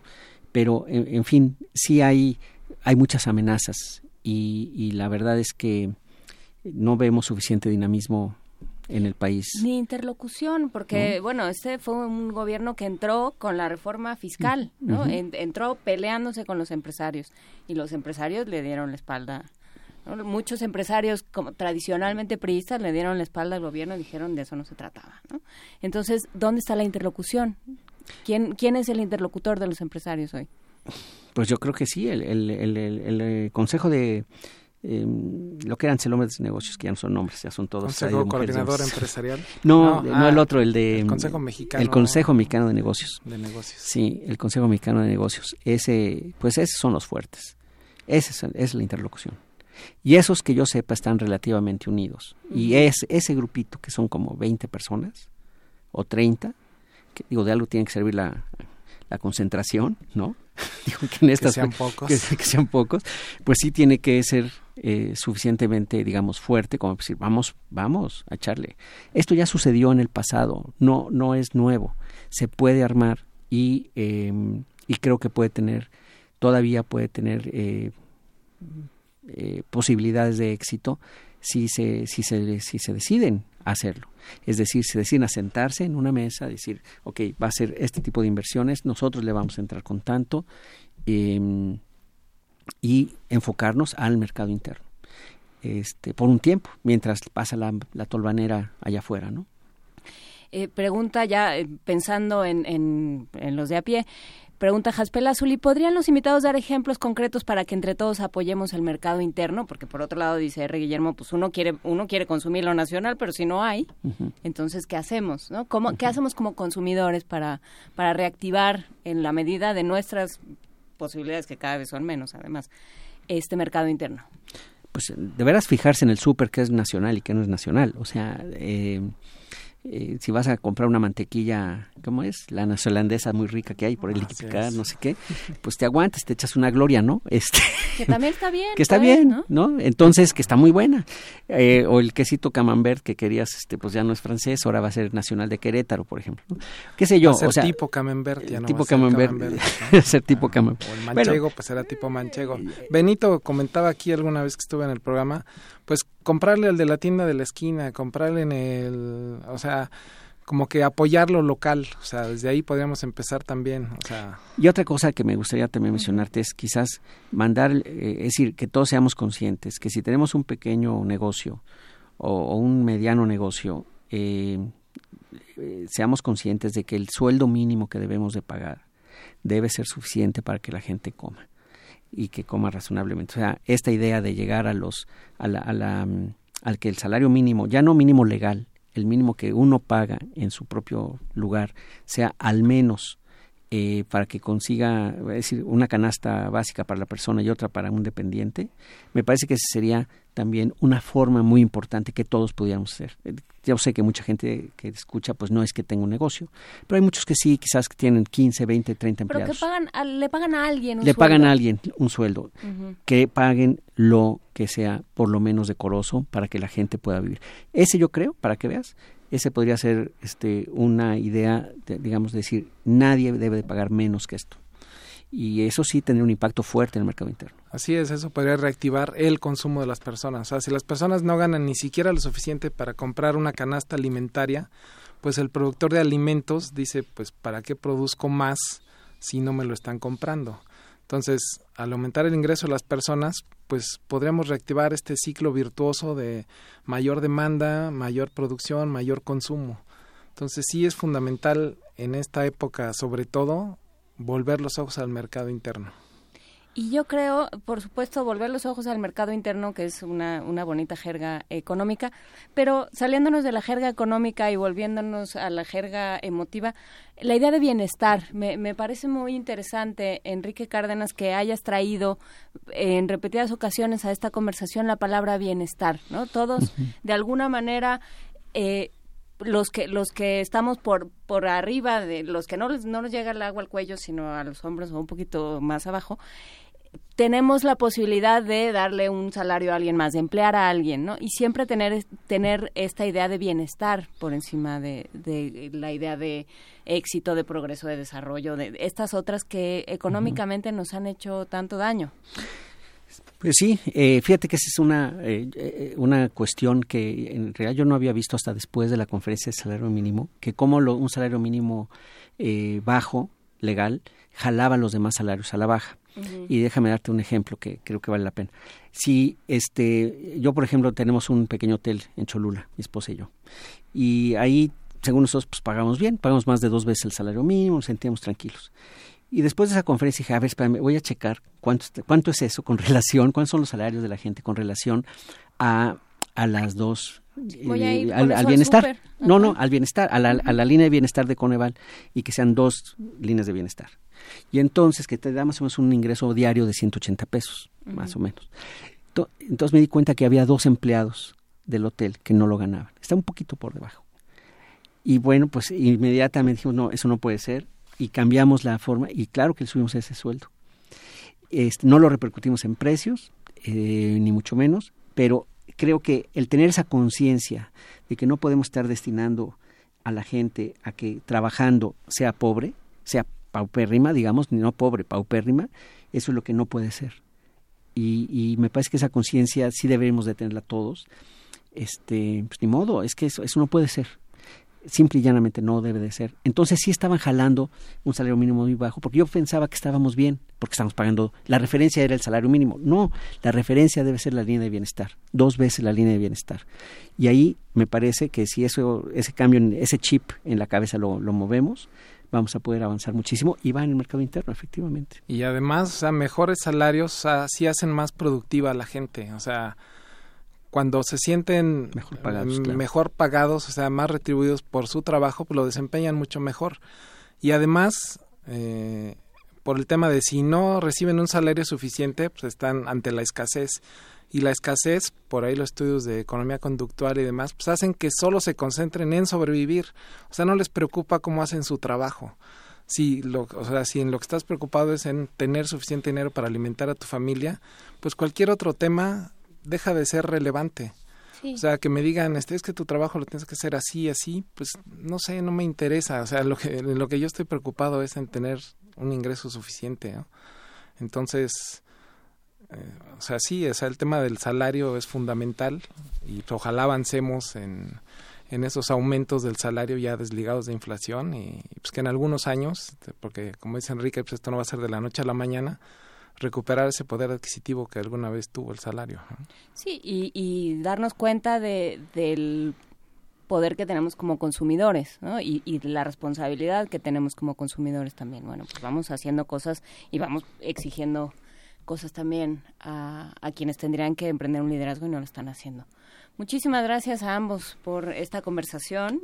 Este, casi siempre cuando hablamos de temas económicos se pone horrible se, pone horrible, pero bueno, por lo menos nos quedamos con un con una, una poco de esperanza. Gracias a Enrique Cárdenas, él es director del Centro de Estudios Espinosa Iglesias y a Francisco Rodríguez, miembro del Consejo Editorial del Observatorio Económico de la Universidad Autónoma Metropolitana Unidad Capozalco y para nosotros Pancho el economista. Muchísimas gracias. A gracias por, la invitación. Buen día.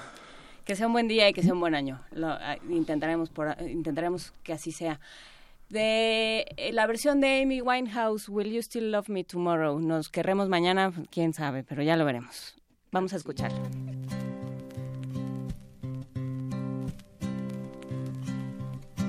Tonight.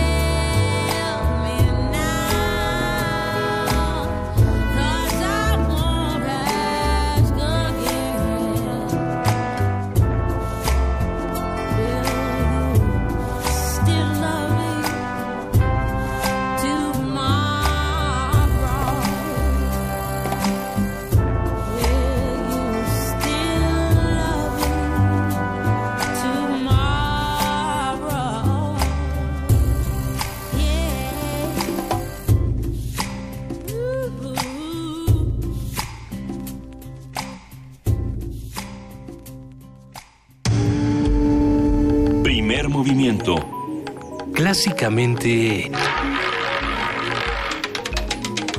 Diverso. 9.55 de la mañana y ya está en la línea el doctor Jorge Linares, empezando el año con nosotros. Buenos días, Jorge Linares, feliz año. Hola, Juan Inés, ¿cómo te va? Feliz año.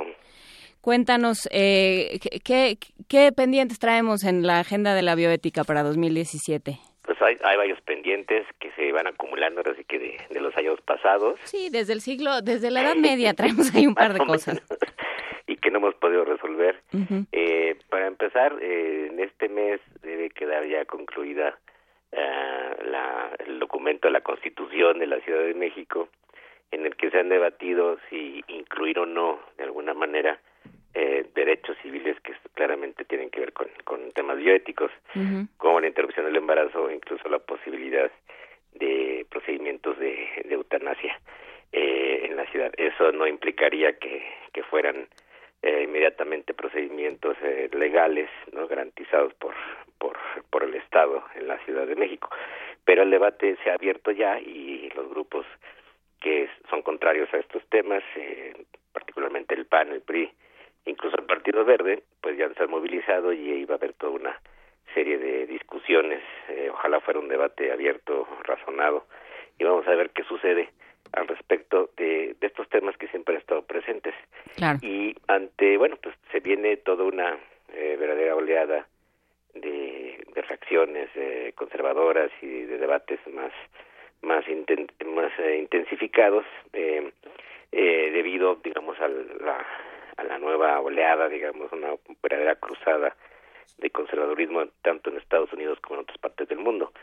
Y eso va a animar este tipo de debates como otras veces les he dicho son les llaman los norteamericanos guerras culturales entre los liberales y los conservadores. En temas de bioética típicamente el aborto, la eutanasia, el matrimonio homosexual, el consumo de marihuana, etcétera, todos estos temas de los que hemos hablado durante el último año, pues seguiremos hablando de ellos. Ojalá eh, pudiéramos hablar en términos de legislaciones más abiertas, liberales y consecuentes, pero eh, pues estarán ahí en la mesa de discusiones porque son temas políticos eh, de primera relevancia. Y en el mundo entero, pues sigue habiendo una serie de problemas ecológicos graves, además de este de esta de este conflicto entre entre los eh, por los derechos civiles. Por ejemplo, ya aparece un artículo en Nature Ecology and Evolution que relaciona el eh, pues el verdadero saqueo que los seres humanos hacemos de zonas eh, naturales con el alto consumo de bienes, productos, sobre todo comida y, y otros bienes eh, fundamentales para la industria, eh, y que identifica por primera vez de manera muy directa la pérdida de especies, la desaparición de especies eh, en distintas zonas del planeta. Entonces, correlacionan los altos consumos en China, India, eh, Estados Unidos, Europa, con eh, la desaparición de estas especies por la destrucción de sus hábitats. Y México, pues, es uno de los territorios más, más bombardeados, digamos. Esto está generando una verdadera oleada de extinción de especies y esto es un problema ecológico gravísimo que se agrega desde luego al cambio climático y al de eh, por ejemplo los agotamientos de las fuentes de, de agua eh, potable en todo el mundo así es que pues, veremos una intensificación también de estos problemas eh, globales que pues no se han resuelto tampoco de manera adecuada eh, los acuerdos de la COP eh, de París del año 2015 quizá se vayan a ver este eh, si no cancelados, modificados por la administración Trump, y eso va a generar también debates muy intensivos sobre el, eh, la crisis ecosocial que vivimos hoy en día en el mundo entero. Así es que la cosa pinta interesante, pero pero difícil. Sí, as- así está todo, no te preocupes, interesante pero difícil. Así, así está, va a estar nuestro año y bueno, pues tendremos la ventaja de, eh, de que ojalá podamos, y, y me quedo con estas dos, eh, de estos dos adjetivos que utilizas, que tengamos realmente debates razonados y abiertos. No importa que uno tenga una posición conservadora, siempre y cuando tenga argumentos y sepa defenderla, y entonces haya alguien con una posición más abierta y más liberal que pueda, que, que también defienda y respete, escuche y defienda con sus propios argumentos y podamos llegar a algo que, que, que nos beneficie a todos. Exactamente, eso es lo que más nos urge en el país y en todo el mundo, eh, utilizar el uso de la razón, como decían los ilustrados, y ojalá podamos eh, emplearla un poquito más de lo que eh, usualmente lo hacemos. Pues sí, eh, entonces nos, nos quedamos con esto para seguir hablando el, el resto del año, si nos lo permites, eh, Claro Jorge sí. Linares. Por supuesto que habrá que ver qué es lo que sucede en México y en el mundo y habrá que eh, estarnos enterando porque, bueno, nos está alcanzando, el destino ya nos rebasó, la tecnología y la ciencia están alcanzando posibilidades que solo había imaginado la ciencia ficción. Entonces, bueno, pues vamos, vamos pensándolas desde la filosofía y de la, desde la bioética. Así es, sin duda, y, y seguiremos discutiendo eso y haciendo un monitoreo de los, de, también hay avances interesantes y prometedores que ojalá se vayan cumpliendo este año, pero vamos a ver toda esa, esa contradicción entre desarrollo y progreso y avance científico y por otro lado problemas ecosociales, eh, políticos, Desigualdad. desigualdad y retrocesos en, eh, digamos, en las en las formas civilizatorias que creíamos que habíamos ganado. Son, te- son tiempos interesantes mientras no dejemos que nos gane el horror y la desesperanza. Eso es. Muchísimas gracias, Bueno, Jorge Linares. Te mando un fuerte abrazo, Juan Inés. Igualmente, y un gusto empezar el año contigo. Un abrazo, el doctor Jorge Linares, él es director del programa universitario de bioética de la UNAM. Y ya son las 10 con 2 de la mañana, ya se me hizo tarde. Entonces, muchísimas gracias por estar conmigo, por a Frida Saldívar, a Arturo González, a Itzel Naranjo, a Vania Nuche, a Amalia Fernández, a Miguel Pérez a la vez y a todos los que estuvieron con nosotros, a los que hicieron posible este programa y por supuesto a todos ustedes que platicaron. Gracias por estar con nosotros esta mañana. Esto fue Primer Movimiento, El Mundo desde la Universidad.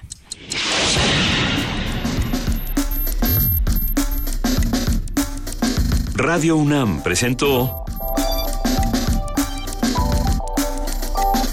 Primer Movimiento. El mundo desde la universidad.